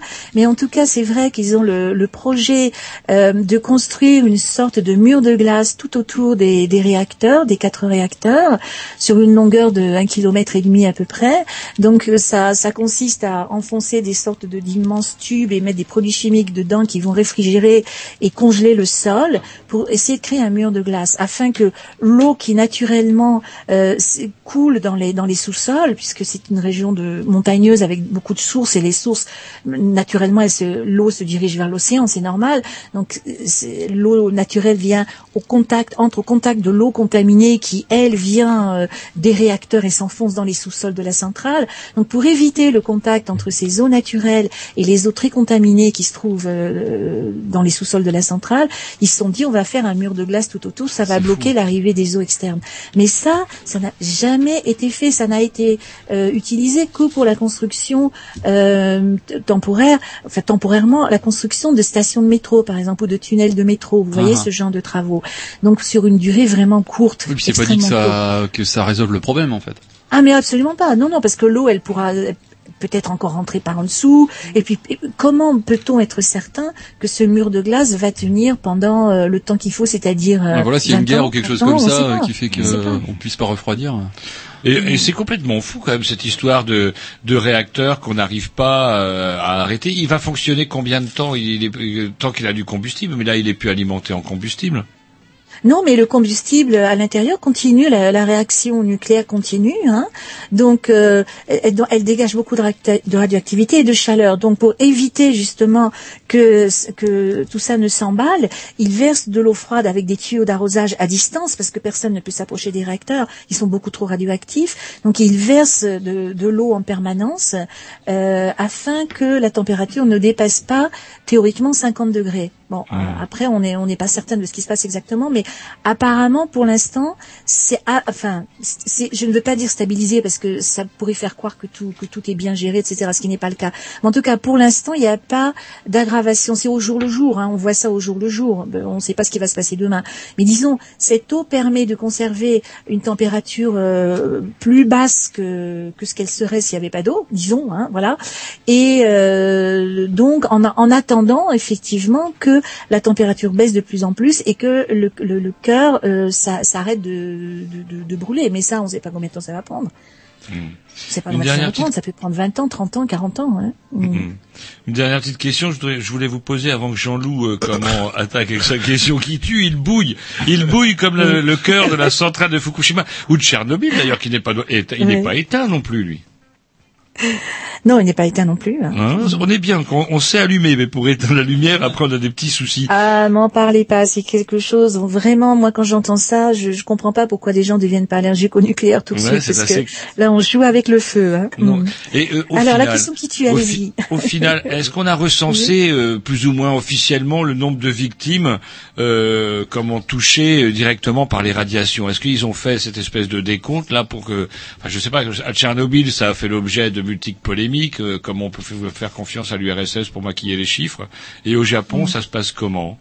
Ouais, bah, c'est à peu près la même chose. Hein. Euh, officiellement, il y a eu, je crois que cinq victimes euh, parmi les travailleurs de la centrale, et ils ne parlent pas, euh, ils ne parlent pas d'autres victimes, et ils ne, prennent pas en compte non plus, par exemple, les jeunes. Il y a déjà 44 jeunes qui ont des cancers de la thyroïde. Dans la mesure où ils considèrent que le cancer de la thyroïde, ça se, ça se soigne. Hein. Bon, on opère, on enlève la thyroïde, on prend des médicaments à vie, donc ça n'entre pas dans, le, nombre officiel de, de victimes. Ce sont des dommages collatéraux. Bah, vous voyez, comme, comme à Tchernobyl. Mais euh, ce qu'il ne faut pas oublier, c'est qu'on ne, on ne meurt pas tout de suite quand on est contaminé par du césium, par du strontium euh, ou par du tritium, éventuellement par du plutonium, parce qu'il y en a certainement sur la centrale, vu qu'il y avait euh, un réacteur qui fonctionnait au MOX, donc euh, qui, qui contenait du, du plutonium. Euh, on, on ne meurt pas immédiatement, sauf irradiation euh, massive très très brève, mais ça prend du temps, ça va prendre quelques années. Il y a quand même eu euh, un, chiffre qui est tombé, c'est que on considère euh, qu'environ les deux tiers des travailleurs de la centrale mourront d'un cancer. Voilà, c'est tout, c'est tout ce qui est sorti. Ah quand même. Les deux tiers des travailleurs de la, oui. Ouais. Mais ils ne disent pas quand, ils ne disent pas de, euh, non plus si ces personnes seront suivies ou non, mais euh, voilà. Oui, quand même, comme vous dites. Et là, il y a, en permanence, il y a 3000 personnes qui travaillent sur le site de la centrale, mais ce ne sont pas toujours les mêmes, parce qu'une fois que vous avez atteint la dose, euh, au-delà de laquelle vous ne, vous ne pouvez plus travailler euh, dans le dans la radioactivité, bon ben vous êtes remplacé par quelqu'un d'autre. Théoriquement, parce que parfois les gens reviennent sous un autre nom, sous un faux nom. Ça, c'est encore un problème fréquent à Fukushima. Et donc TEPCO a perdu trace de plus de 2000 travailleurs. Et euh, bah justement, c'est là que je vais intervenir parce que l'heure tourne et euh, la, bah, la question que je voulais vous poser, euh, vous parliez Oui. tout à l'heure que bah, euh, actuellement tous les centrales nucléaires euh, au Japon sont arrêtées. Tout à fait, oui. Et pourtant Ouais. le, le pays tourne en fait. Alors comment ça se fait que ça tourne Et euh, une deuxième question aussi euh, euh, est-ce qu'il existe une autre alternative que le nucléaire? Est-ce peuvent les Japonais peuvent euh, se la jouer euh, ce que j'appelle à l'allemande, comme nos, nos amis entre guillemets allemands? Eux, c'est vrai qu'ils dénucléarisent. Par contre, euh, la vieille lignite euh, pourrie, euh, ça, on y va, on y va. Et dès qu'il manque d'électricité, ils n'hésitent pas à acheter l'électricité française d'origine nucléaire en toute Oui. bonne conscience. Enfin, n'oubliez pas que la France, que la France aussi achète beaucoup d'électricité à l'Allemagne. hein. Il faut pas, il faut pas oublier ça. Pour être juste, c'est-à-dire, par exemple, cette année en février, la France était à court d'électricité. Elle a acheté l'électricité à l'Allemagne, Élec- l'électricité qui n'était pas nucléaire d'ailleurs. Donc, attention, ça marche dans les deux sens. hein. En Europe, vous avez une sorte de, de, de pool euh, commun et euh, les pays achètent ou vendent selon les besoins. Donc, il faut un petit peu nuancer. Euh, voilà. Alors, dans Pour le cas Japon, du ce- Japon, ce, ce serait quoi la solution euh, alors, Oui. Ils peuvent y aller. Ils ont, il y a du charbon. Il y a la Chine qui est en face aussi. Je pense qu'il y a un gros producteur de charbon. Oui, non, mais le, le- le Japon en fait a- a- avait euh, avait encore euh, euh, beaucoup de centrales hydrauliques d'une part, ça représente à peu près 10% d'électricité. Le, le nucléaire représentait 26 à 30%. De l'électricité, hein, l'électricité d'origine nucléaire, 26 à 30 euh, Il y avait l'hydraulique qui représentait environ 10 qui représente euh, toujours beaucoup. Et puis il y avait des centrales, il y a encore des centrales thermiques, surtout au gaz. Et le gaz vient euh, d'une part euh, du Moyen-Orient, d'autre part de la Russie. Donc là, il y a un très grand projet qui est en cours de construction. C'est un immense gazoduc pour apporter le, le- le gaz russe vers la mer du Japon. Et ce- on pense que ce sera opérationnel euh, l'année prochaine ou au début 2015. Et donc ça, c'est c'est quand même une, une grosse chance, disons, pour le Japon, parce que maintenant, vous savez, les centrales à gaz ont quand même des systèmes de filtres, etc. C'est beaucoup moins polluant que des, cen- des centrales au charbon. Sinon, vous avez aussi le pétrole qui est importé euh, du Moyen-Orient, donc il y a encore des, il y a encore cette possibilité pour les quelques centrales thermiques au Japon. Et puis surtout, ce qu'il faut savoir, c'est pour ça que moi je vais rester quand même positive pour euh, pour l'avenir malgré tous les problèmes qui se posent actuellement au Japon, c'est que euh, la géothermie est, vraiment euh, une énergie d'avenir pour le pour le pays. Et là, vous avez dix sociétés privées qui se sont regroupées pour créer la plus grande centrale géothermique du, du Japon, même du monde, la plus grande centrale géothermique du monde. Et vous avez aussi le, le solaire, le photovoltaïque existe depuis longtemps au Japon, bon pour les pour les familles, etc. Puis il doit y euh, avoir qui la peuvent mer revendre aussi, parce que- éventuellement aussi. Hein. Bon, et puis vous avez l'éolien qui se développe. Euh, il faut savoir qu'à Fukushima, il y avait aussi un grand parc éolien qui a fourni l'électricité à TEPCO après le tsunami, alors que le parc éolien était recouvert par le par le, le tsunami, mais a continué à fonctionner après. Et c'est donc ce parc éolien qui a continué à fournir de l'électricité à, à TEPCO sur place. Et vous avez un projet extraordinaire d'un monsieur qui s'appelle Monsieur Son, qui est un japonais d'origine coréenne et qui est la troisième fortune du pays. Ce monsieur est devenu radicalement anti-nucléaire après ce qui s'est passé à Fukushima. Et là, il vient d'investir une partie de sa fortune personnelle pour créer euh, un immense parc solaire dans le nord du Japon. Et il est en train de chercher des contacts avec euh, le, la Mongolie, la Chine, euh, la Russie et la Corée pour créer une sorte de pool commun d'électricité renouvelable avec tous ces pays-là, avec euh, le vent, avec le soleil, euh, marée motrice également, géothermique, etc. euh, pour euh, l'Asie du l'Asie du Nord en fait. Et euh, ça, j'espère, j'espère que ça va ça va se développer, que ça va marcher parce que ce serait vraiment formidable pour euh, pour cette région. Donc vous voyez, il y a quand même beaucoup de, de choses pour pour l'avenir. et le et nucléaire, actuellement, nous, nous ne souffrons pas du manque d'électricité dans dans dans, dans nos, nos vies quotidiennes, dans le travail, nous n'en souffrons pas. Hein, Du coup, c'est vrai que je comprends encore d'autant moins le, les- comment, les raisons pour lesquelles ils s'emmerdent avec le nucléaire, parce que c'est 26%, Ah ben vous oui. dites, alors que nous, on est à Oui. 70, voire 80%, donc c'est pas la Ah, même chose. il faut il faut que la France arrête parce que sinon on aura vraiment beaucoup de mal à s'en sortir. Parce que tôt- nous, effectivement, nous, si mieux, nous, hein. ça nous Mm. arrive, 70%, on peut pas arrêter toutes les centrales du pays. Vous savez, au Japon, personne n'aurait imaginé qu'on pou- qu'on pourrait arrêter. Personne, même avec 30%. C'est quand même beaucoup, 30%, c'est près du tiers Non. quand même. C'est en- enfin entre le quart et le tiers. Hein, on- il y Mm. avait. Donc si vous voulez, du jour au lendemain, c'est ce qui s'est passé. Et personne ne, ne, ne pouvait l'imaginer, personne ne pouvait le croire. Bon, alors en France, euh, si jamais il y a un accident ou s'il y a une suite d'accidents, comme euh, comme le craint euh, le, le, le président de l'ASN, il a déclaré euh, le 15 septembre dans le dans le journal du dimanche, il a déclaré qu'il craignait euh, une suite d'accidents catastrophiques touchant 10 nucléaires, de- euh, 10 réacteurs nucléaires à la fois. Et si ça, ça se produisait en France, on serait bien malin. Hein, comment on s'en sortirait? Ben, On serait obligé, on serait obligé d'affronter. Vous voyez Alors, euh, je pense que en fait, on peut se passer du nucléaire beaucoup mieux et beaucoup plus vite qu'on l'imagine. Devant l'exemple du Japon, j'en suis persuadée. Bah écoutez, on vous remercie d'être intervenu. Il doit être à peu près euh, 4h20 euh, chez vous, si je m'abuse. Exact, 4h20, C'est tout à fait. Ça y est, je suis à l'heure je- japonaise. Vous êtes déjà là. Je En tout on cas, va boire c'est- du thé maintenant. je C'est très très gentil d'avoir euh, comment euh, fu- fusillé votre sommeil pour nous tenir compagnie. Comment on mettra tous les liens nous sur le blog? Vous pourrez nous retrouver sur le blog des Grignoux. On retrouvera l'émission, cette interview qui sera rediffusée dimanche. Et puis euh, comment bah ouais, on doit vous on aurait encore parlé largement jusqu'à 22 heures euh, comment de, de- de Fukushima, mais on avait donc effectivement pensé qu'on aurait pu aussi euh, parler de, de Tchernobyl avec Frédéric Lemarchand. Vous pourrez retrouver l'émission complète lorsque vous irez sur les blogs des Grignoux la semaine prochaine. D'ici une semaine. Bah écoutez, on vous remercie euh, et puis Merci peut-être- beaucoup Merci en à tout cas. vous. Et peut-être à bientôt euh, de visu. Peut-être, euh, oui, pourquoi pas. Merci beaucoup à vous. Au revoir. Merci. Au revoir. Au revoir.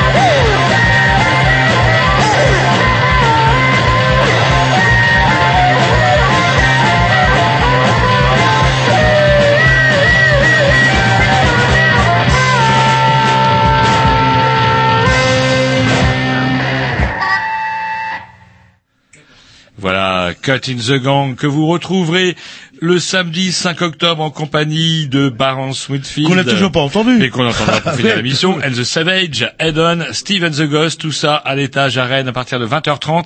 Et c'est sur la programmation à Roger, à qui, effectivement, euh, Bis Record a confié euh, la publicité, ils ont pas peur. Voilà, vous avez désannoncé, j'annonce, ben justement, on va s'écouter un petit, un petit morceau de Madmoud Jazz. Et c'est qui? Bah, Vous allez euh, le savoir tout de suite en l'écoutant, parce qu'on les recevra la semaine prochaine. Oui, qu'est-ce Je vais juste vous reprendre Oui, sur parce le que nom. je suis enrhumé, c'est ça Oh, c'est pas Mammouth, c'est pas Hein Mammouth Jazz. Ah, Mammouth. Matt Mon. Ah ouais, non, vous avez raison. Et ça fait plusieurs fois qu'il vous reprend. Mais ce oui, c'est vrai. c'est vrai. Eh ben pour moi, ce sera Mammouth Jazz. Voilà, c'est terminé. Mouchez-vous le nez avant de parler, mouchez-vous. Oh, oh, ouais, mais j'ai oh, pas oh. me boucher en direct. Eh, attendez, on n'est pas au mois de janvier. Qu'est-ce que ça va donner au mois de janvier? Là, il fait Cons- 30 degrés, on est torse nu. qu'on on recevra la semaine prochaine en direct dans le cadre. Alors je veux pas sonner pour dire I'm from Rennes. Ah, c'est là, en anglais, c'est c'est ça. ça. I'm from Rennes. Et euh, vous allez voir, vous allez voir, il fait du, moi j'appelle ça du scratch scratch, Non, non, on dit scratch scratch. du scratch scratch. Bon, on en saura plus la semaine prochaine. Ouais, je suis Zébédéné. À chaque fois que Voilà. j'entends ce morceau-là. Et C'est après, parti. ne nous quittez pas, on retrouve monsieur Frédéric Le Marchand, si tout va bien.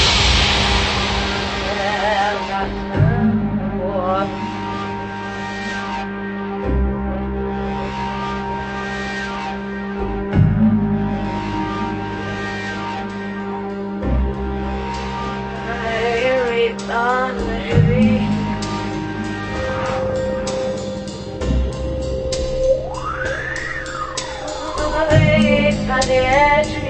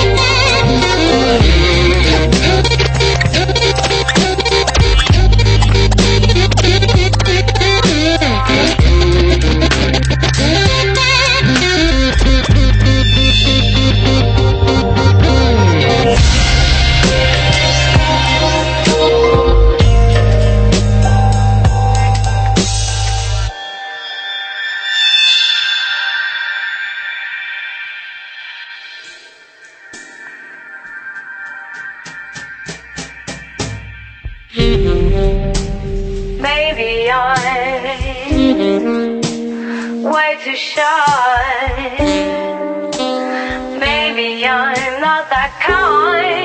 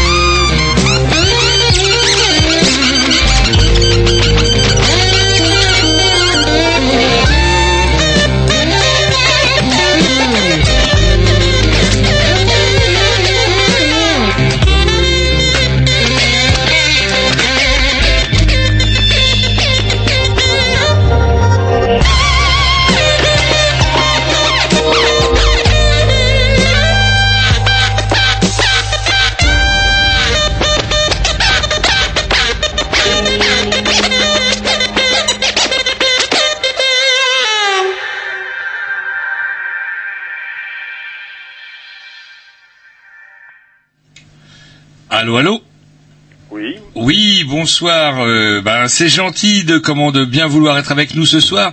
Donc, comme euh, je le rappelle aux auditeurs qui auraient pris l'émission en retard, nous avons rencontré tout à l'heure, euh, ben, aujourd'hui, il était 4 heures du matin au Japon, Jannick Magne, qui est résidente à Tokyo depuis 25 ans et qui est venue la semaine dernière, si je dis pas de bêtises, Il y a 15 jours, faire une 15 tournée, jours, euh, pardon, faire une tournée de conférence. conférences euh, en Bretagne à propos de Fukushima et on s'était dit que pourquoi pas euh, Compléter le sujet, en compléter fait. le sujet en parlant d'une autre catastrophe qu'on commence peut-être à avoir un peu oubliée. On a peut-être un peu tort, vous allez sûrement nous le dire, en tout cas vous en, nous en dire plus, pardon, puisque vous vous êtes déjà rendu sept ou huit fois, vous me disiez, à Tchernobyl, c'est bien ça?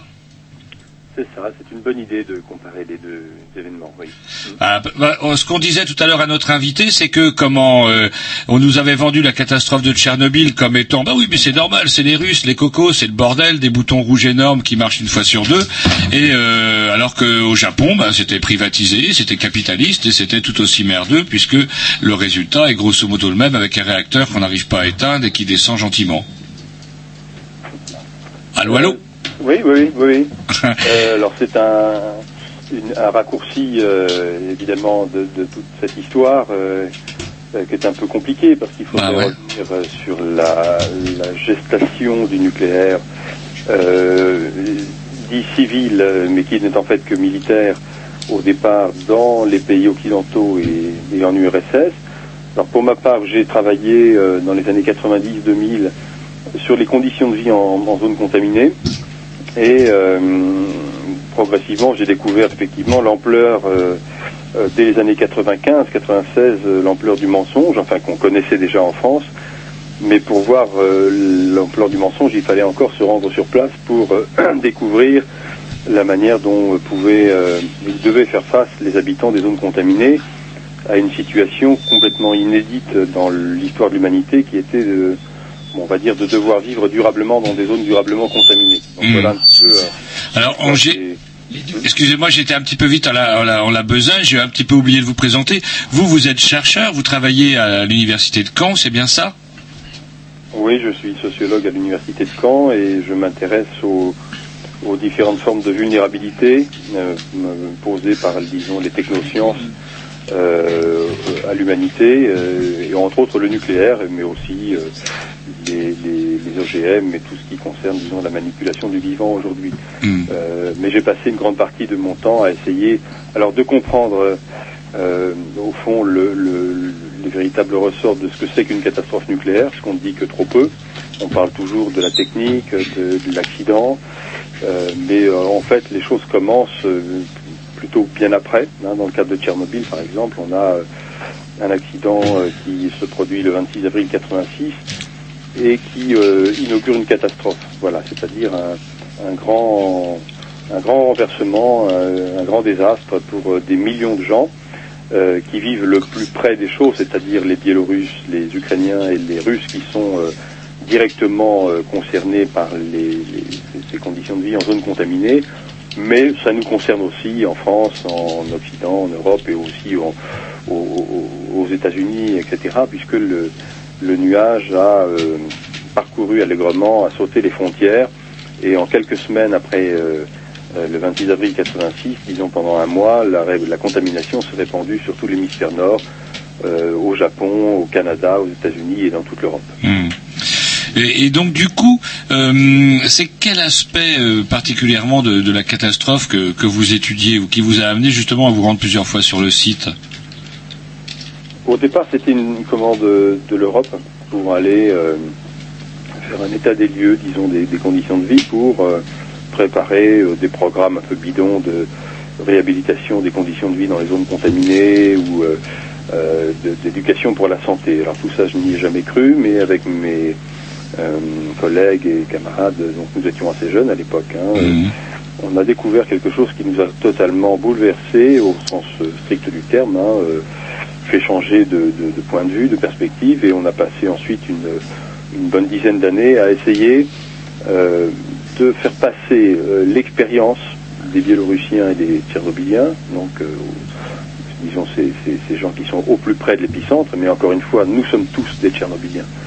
Euh, mais pour voir ce qui se passait là-bas et faire passer cette expérience à l'extérieur de la zone contaminée où au fond elle était enfermée puisque depuis euh, des années, moi je suis arrivé en, en- sur les sur zone euh, dix ans après l'accident et euh, au fond on n'en parlait plus beaucoup hein, de cette question.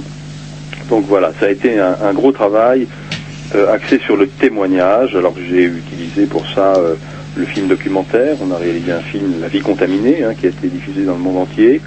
Une exposition à, à Barcelone aussi il y a une dizaine d'années.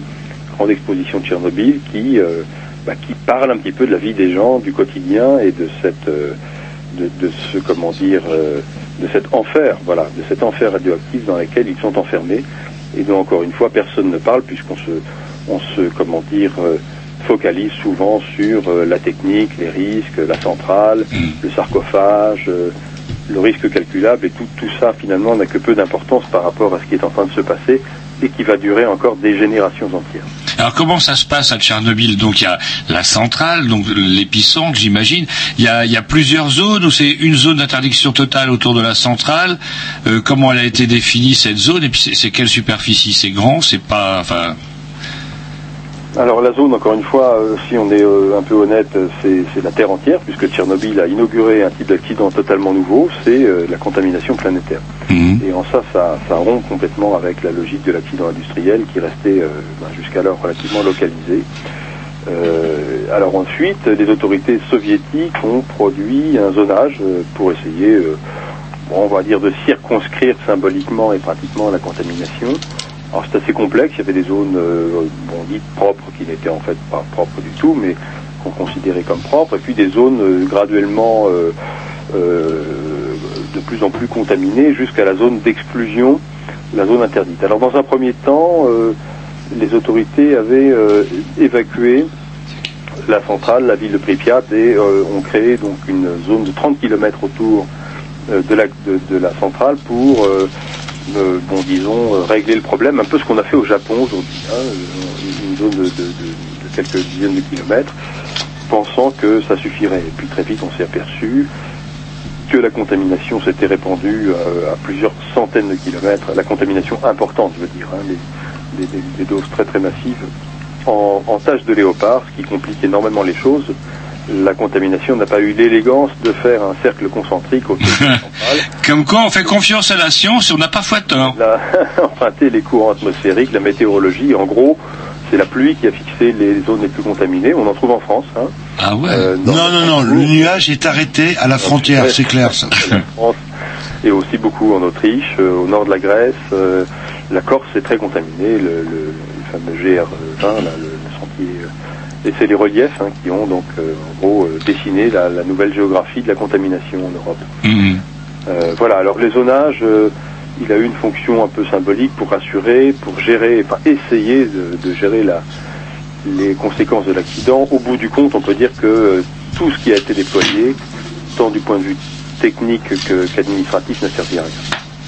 Hein, Aujourd'hui, c'est la leçon à tirer pour le Japon, hein, c'est-à-dire il n'y a pas de, euh, de rédemption, de rémission possible après un- une catastrophe nucléaire de cette ampleur. Il n'y a qu'une euh, conséquence à tirer, c'est euh, bah, qu'il va falloir apprendre à vivre avec la contamination, sauf à considérer qu'on pourrait fermer définitivement à toute présence humaine des, des régions bah, qui, qui correspondent à l'équivalent de plusieurs régions françaises, disons un quart de la France. Quoi.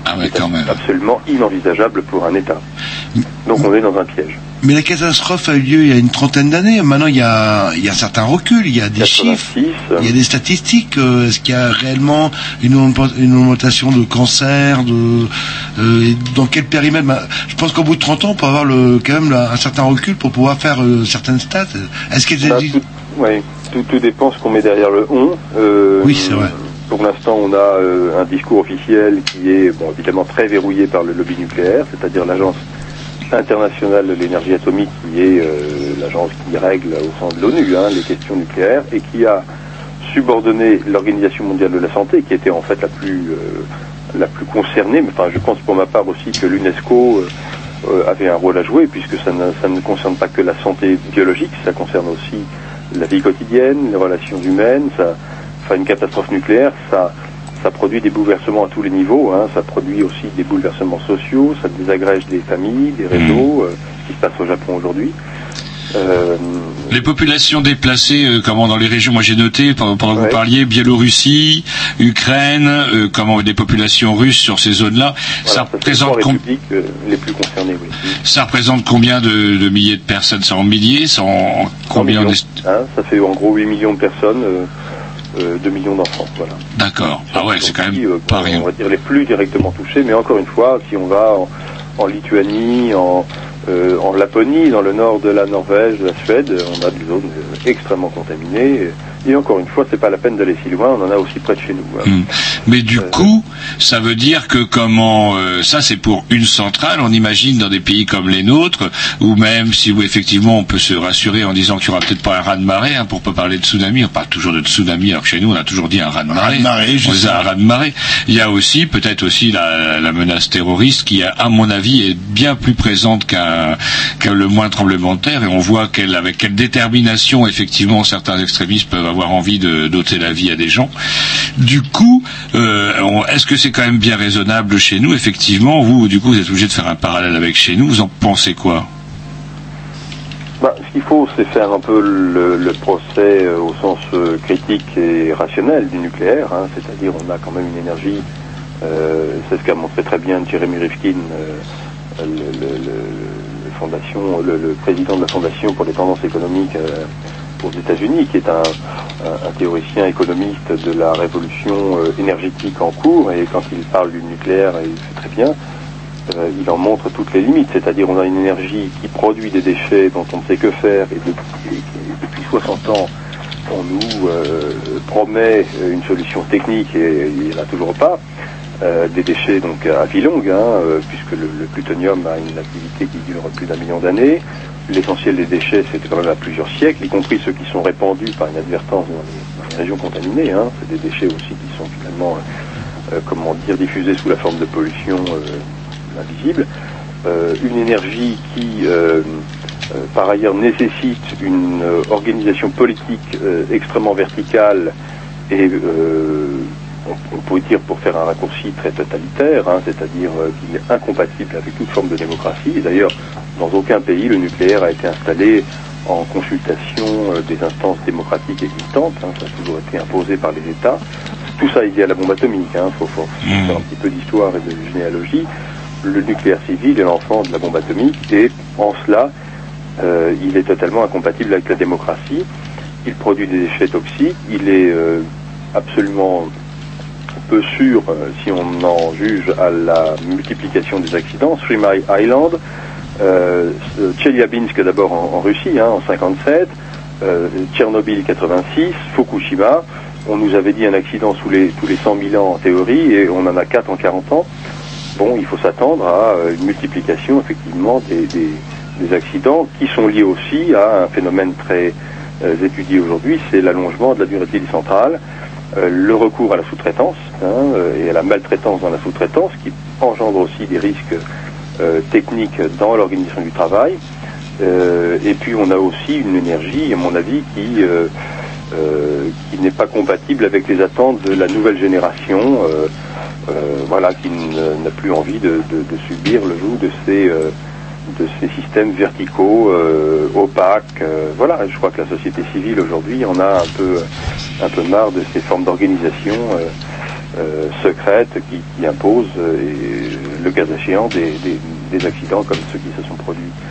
Et, avec une gestion euh, tout aussi opaque. hein. Pour revenir juste à la question de la santé, on ne peut pas dire qu'il y a eu un effort démesuré des pays occidentaux, ne parlons pas de l'URSS qui a disparu, mais pour, euh, disons, faire la lumière sur cette affaire. On a probablement aujourd'hui, euh, bon, d'après, euh, disons, les, les chiffres donnés par les associations locales de liquidateurs, ce sont les gens qui sont allés donc sur les sur les lieux pendant euh, plusieurs années pour essayer de liquider en conséquence de l'accident, plus d'un million de personnes. On, on estime aujourd'hui que Tchernobyl peut avoir fait entre 600 et 700 000 victimes. Très difficile d'ailleurs à, à- à estimer, mais c'est un ordre de grandeur. Et on a une thèse officielle qui continue. Alors, on, était sur 32 morts. On a, tenu quand même le scénario 32 morts pendant euh, plus de 15 ans. Et aujourd'hui, on reconnaît euh, quelques milliers de cancers potentiels. Voilà, donc c'est vraiment, euh, vraiment incroyable hein, la- l'ampleur de ce mensonge. Il suffit d'aller un peu dans les zones contaminées pour voir combien déjà de personnes sont, sont mortes. Alors, sont mortes de maladies qui ne sont pas répertoriées comme étant aujourd'hui les maladies euh, liées euh, à l'exposition aux, comment dire, produits- aux radionucléides. On applique en gros une, euh, grille d'interprétation qui est tirée euh, de Hiroshima et Nagasaki, donc irradiation massive euh, et instantanée, pour comprendre un phénomène qui est tout autre, qui est celui de l'intoxication, essentiellement d'ailleurs alimentaire, par des euh, abusivement appelées faibles doses de contamination dans l'alimentation, donc, et qui produisent plusieurs dizaines de, maux, de maladies qui ne sont pas encore une fois reconnus comme étant liés à Tchernobyl. Alors voilà, on a une sorte d'énigme parce que d'un côté on a une espérance de vie qui a baissé de plus de 10 ans, presque 15 ans maintenant en Biélorussie, une courbe de natalité qui baisse en, qui est en chute libre, une courbe de mortalité qui augmente parce que les, les radionucléides ont aussi un effet euh, sur la fertilité, comme les pesticides du reste. Et donc voilà, on a, on a d'un côté une sorte de, de bilan absolument euh, évident sous les yeux, mais ça c'est un petit peu comme pour toutes les questions écologiques, et de l'autre, euh, une sorte de silence sur les, les origines mystérieuses de euh, cette disparition. Voilà. Écoutez, je vous propose une petite pause musicale et après il nous restera 5 minutes pour... 5-10 minutes on va dire, pour euh, continuer notre conversation. À tout de suite À tout de suite.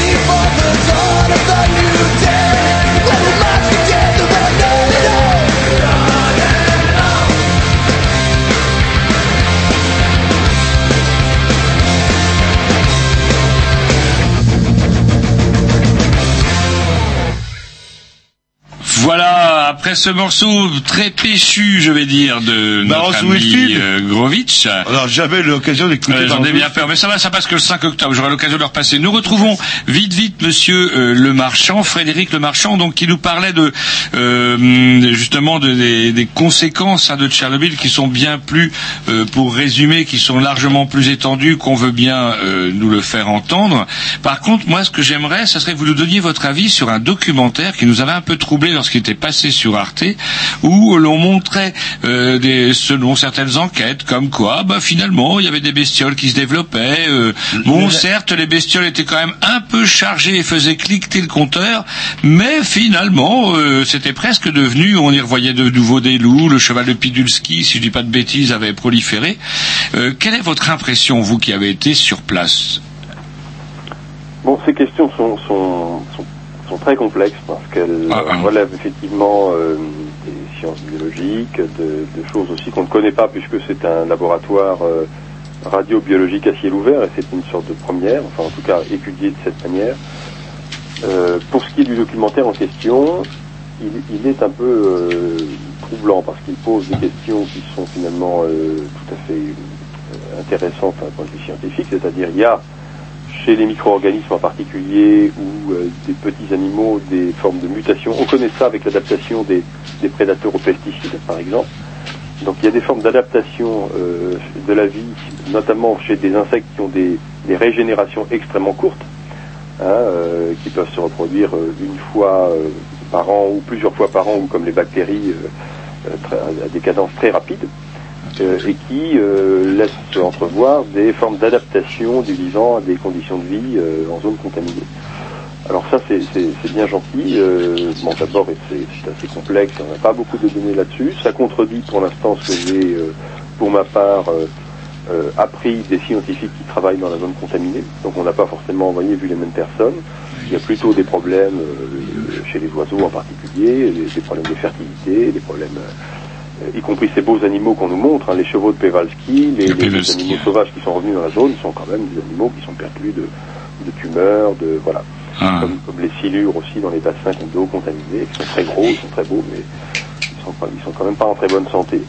Pour les humains, euh, bah voilà, on a on a euh, une, une- une période de comment dire régénération, de, donc ce qu'on appelle une génération qui est de l'ordre de 25-30 ans maintenant.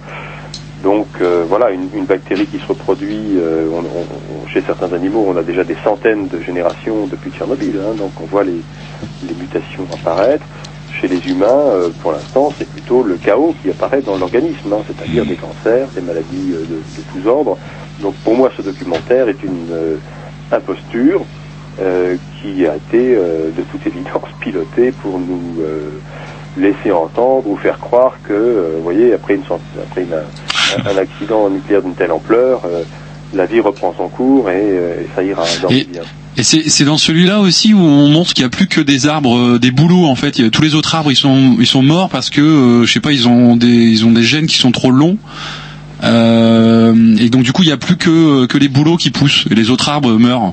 Oui, non, mais il est vrai que chaque forme de vie, euh, là c'est compliqué parce qu'on on est aux confins de la génétique, de la biologie moléculaire et de la biologie végétale, euh, macroscopique en général, donc ou de l'agronomie. Vous voyez, ça dépend aussi de la nature du sol. Il il faut aussi quand on, éva- on évalue les, conséquences d'un phénomène, d'une cause sur un, euh, biotope, euh, regarder s'il n'y a pas d'autres causes également, du stress hydrique, etc. moi, je, je suis absolument pas persuadé. Mais vous, l'impression que vous en, l'impression, sur la question. hein, l'impression que vous en retirez vous de, de vos passages là-bas. Parce que malheureusement l'heure tourne et puis on va devoir rendre l'antenne Ouais, dans cinq les grandes minutes. leçons, et c'est ce que j'avais écrit juste après Fukushima dans un article dans Le Monde, c'est que l'histoire continue. On a 1500 centrales dans le monde aujourd'hui. Euh, les, les, les- les fervents partisans du développement du nucléaire nous disent que pour euh, sauver la planète du changement climatique et du problème du carbone, il faudra construire 2500. Euh, c'est un point de vue un peu, euh, disons, euh, ambitieux. Moi, ce que mon impression, bon, c'est d'abord qu'il n'y a pas de solution ni technique ni politique heureuse, hein, de d'issue heureuse après une catastrophe nucléaire. hein. donc il y a une sorte de, de- fatalité. Il faut voilà apprendre à vivre dans les zones contaminées. Et pour l'instant, je ne vois pas d'autre chose qui se soit produite. On a bien tenté, bon, de bricoler un petit peu ça et là avec les habitants, mais malgré tout, euh, la contamination est irréversible. Elle est partout, on ne peut pas l'enlever. Donc il faut réfléchir en amont. Voilà ma conclusion, c'est de quand on choisit le nucléaire, je veux dire, je ça comme ça très, très simplement, si l'on prend le nucléaire, eh bien on prend Tchernobyl, Fukushima et les Fukushima et les Tchernobyl à venir. Donc voilà, ça c'est le c'est- l'équation euh, voilà qu'il faut poser. Donc euh, est-ce qu'on veut de ça? Est-ce qu'on veut vivre dans un monde comme ça? Ou, est-ce qu'on veut vivre autrement avec d'autres euh, modalités énergétiques? Euh, Est-ce qu'il sera possible aux auditeurs, parce que du coup, bah, finalement, ça passe tellement vite quand on parle de ça, de retrouver quelque part des, je sais pas, vous avez pu- publié des livres ou comment on peut trouver justement vos- les travaux que vous avez publiés là-dessus L'essentiel est, est confiné- est consigné dans un ouvrage qui s'intitule euh, La vie contaminée, euh, et puis aussi Les silences de Tchernobyl. Et autrement, alors cet ouvrage est aujourd'hui malheureusement épuisé, il a été réédité, euh, c'était un best-seller, il est maintenant épuisé. Je pensais en, en refaire un sur Tchernobyl et Fukushima, mais on trouve encore La vie contaminée. euh, bon, sur, sur les sites de, de, de livres d'occasion. Et, euh, et je pense peut-être, s'il n'est pas réédité, le, le mettre en ligne. Euh, voilà un petit peu le, le- la synthèse de, de nos travaux et des travaux des autres. hein. Je, je pense à euh, au professeur Yuri Bandajewski, il y a des gens comme ça avec lesquels on a beaucoup euh, discuté et travaillé. Voilà, c'est un ouvrage pluridisciplinaire qui essayait de faire le point à l'occasion des 20 ans de la- de l'accident sur l'état des connaissances dans tous les domaines, enfin tout, tout ce qu'on tout ce dont on vient de, de parler. Et puis le film, donc la, la vie contaminée, euh, le film donc euh, édition euh, du Parnasse qui est encore euh, lui en- dans les bacs. Voilà. Ah oui, d'accord. Eh ben, écoutez, ouais, on va on va noter tout ça du coup sur le blog, puisque sur le blog de l'émission des Green News dans une semaine, eh ben on pourra retrouver euh, comment effectivement le hum, euh, comment tous les contacts hein. et du coup on, on citera effectivement donc la vie con- la- le film La vie contaminée aux éditions du Parnasse, vous m'avez dit, c'est ça hein? Oui, bah oui, et puis les silences de Tchernobyl qui est euh, voilà. Très bien, mais écoutez, on vous remercie, euh, mais là, il est l'heure, il y a une émission juste en direct après Alors, nous. Là, c'est exceptionnel. D'habitude, on, a des gens qui, comment dirais-je, Qui sont cool. qui sont cool, et qui arrivent fatigués. Mais là, ils se sont fait, ils se sont fait chipper leur place par une émission en direct à l'autre bout de la ville. Et là, on va se faire engueuler par le super grand chef si on rend pas l'antenne à 22 heures pétantes. Et là, je vois, il est 58 d'après notre horloge. Eh ben, écoutez, on vous remercie. On vous remercie beaucoup, en tout cas. Et puis, on aura plaisir à vous euh, rencontrer à nouveau, en tout cas, pour en reparler, je pense. Oui, j'espère euh, seulement pour cette catastrophe qu'il n'y en, a- il n'y en ait pas d'autres. Allez, au revoir. Au revoir.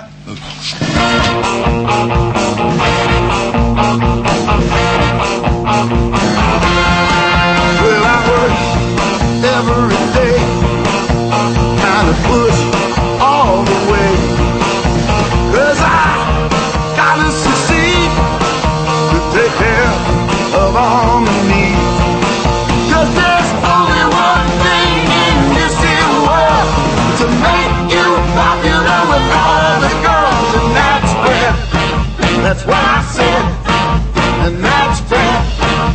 What I said when I did my thing. Did only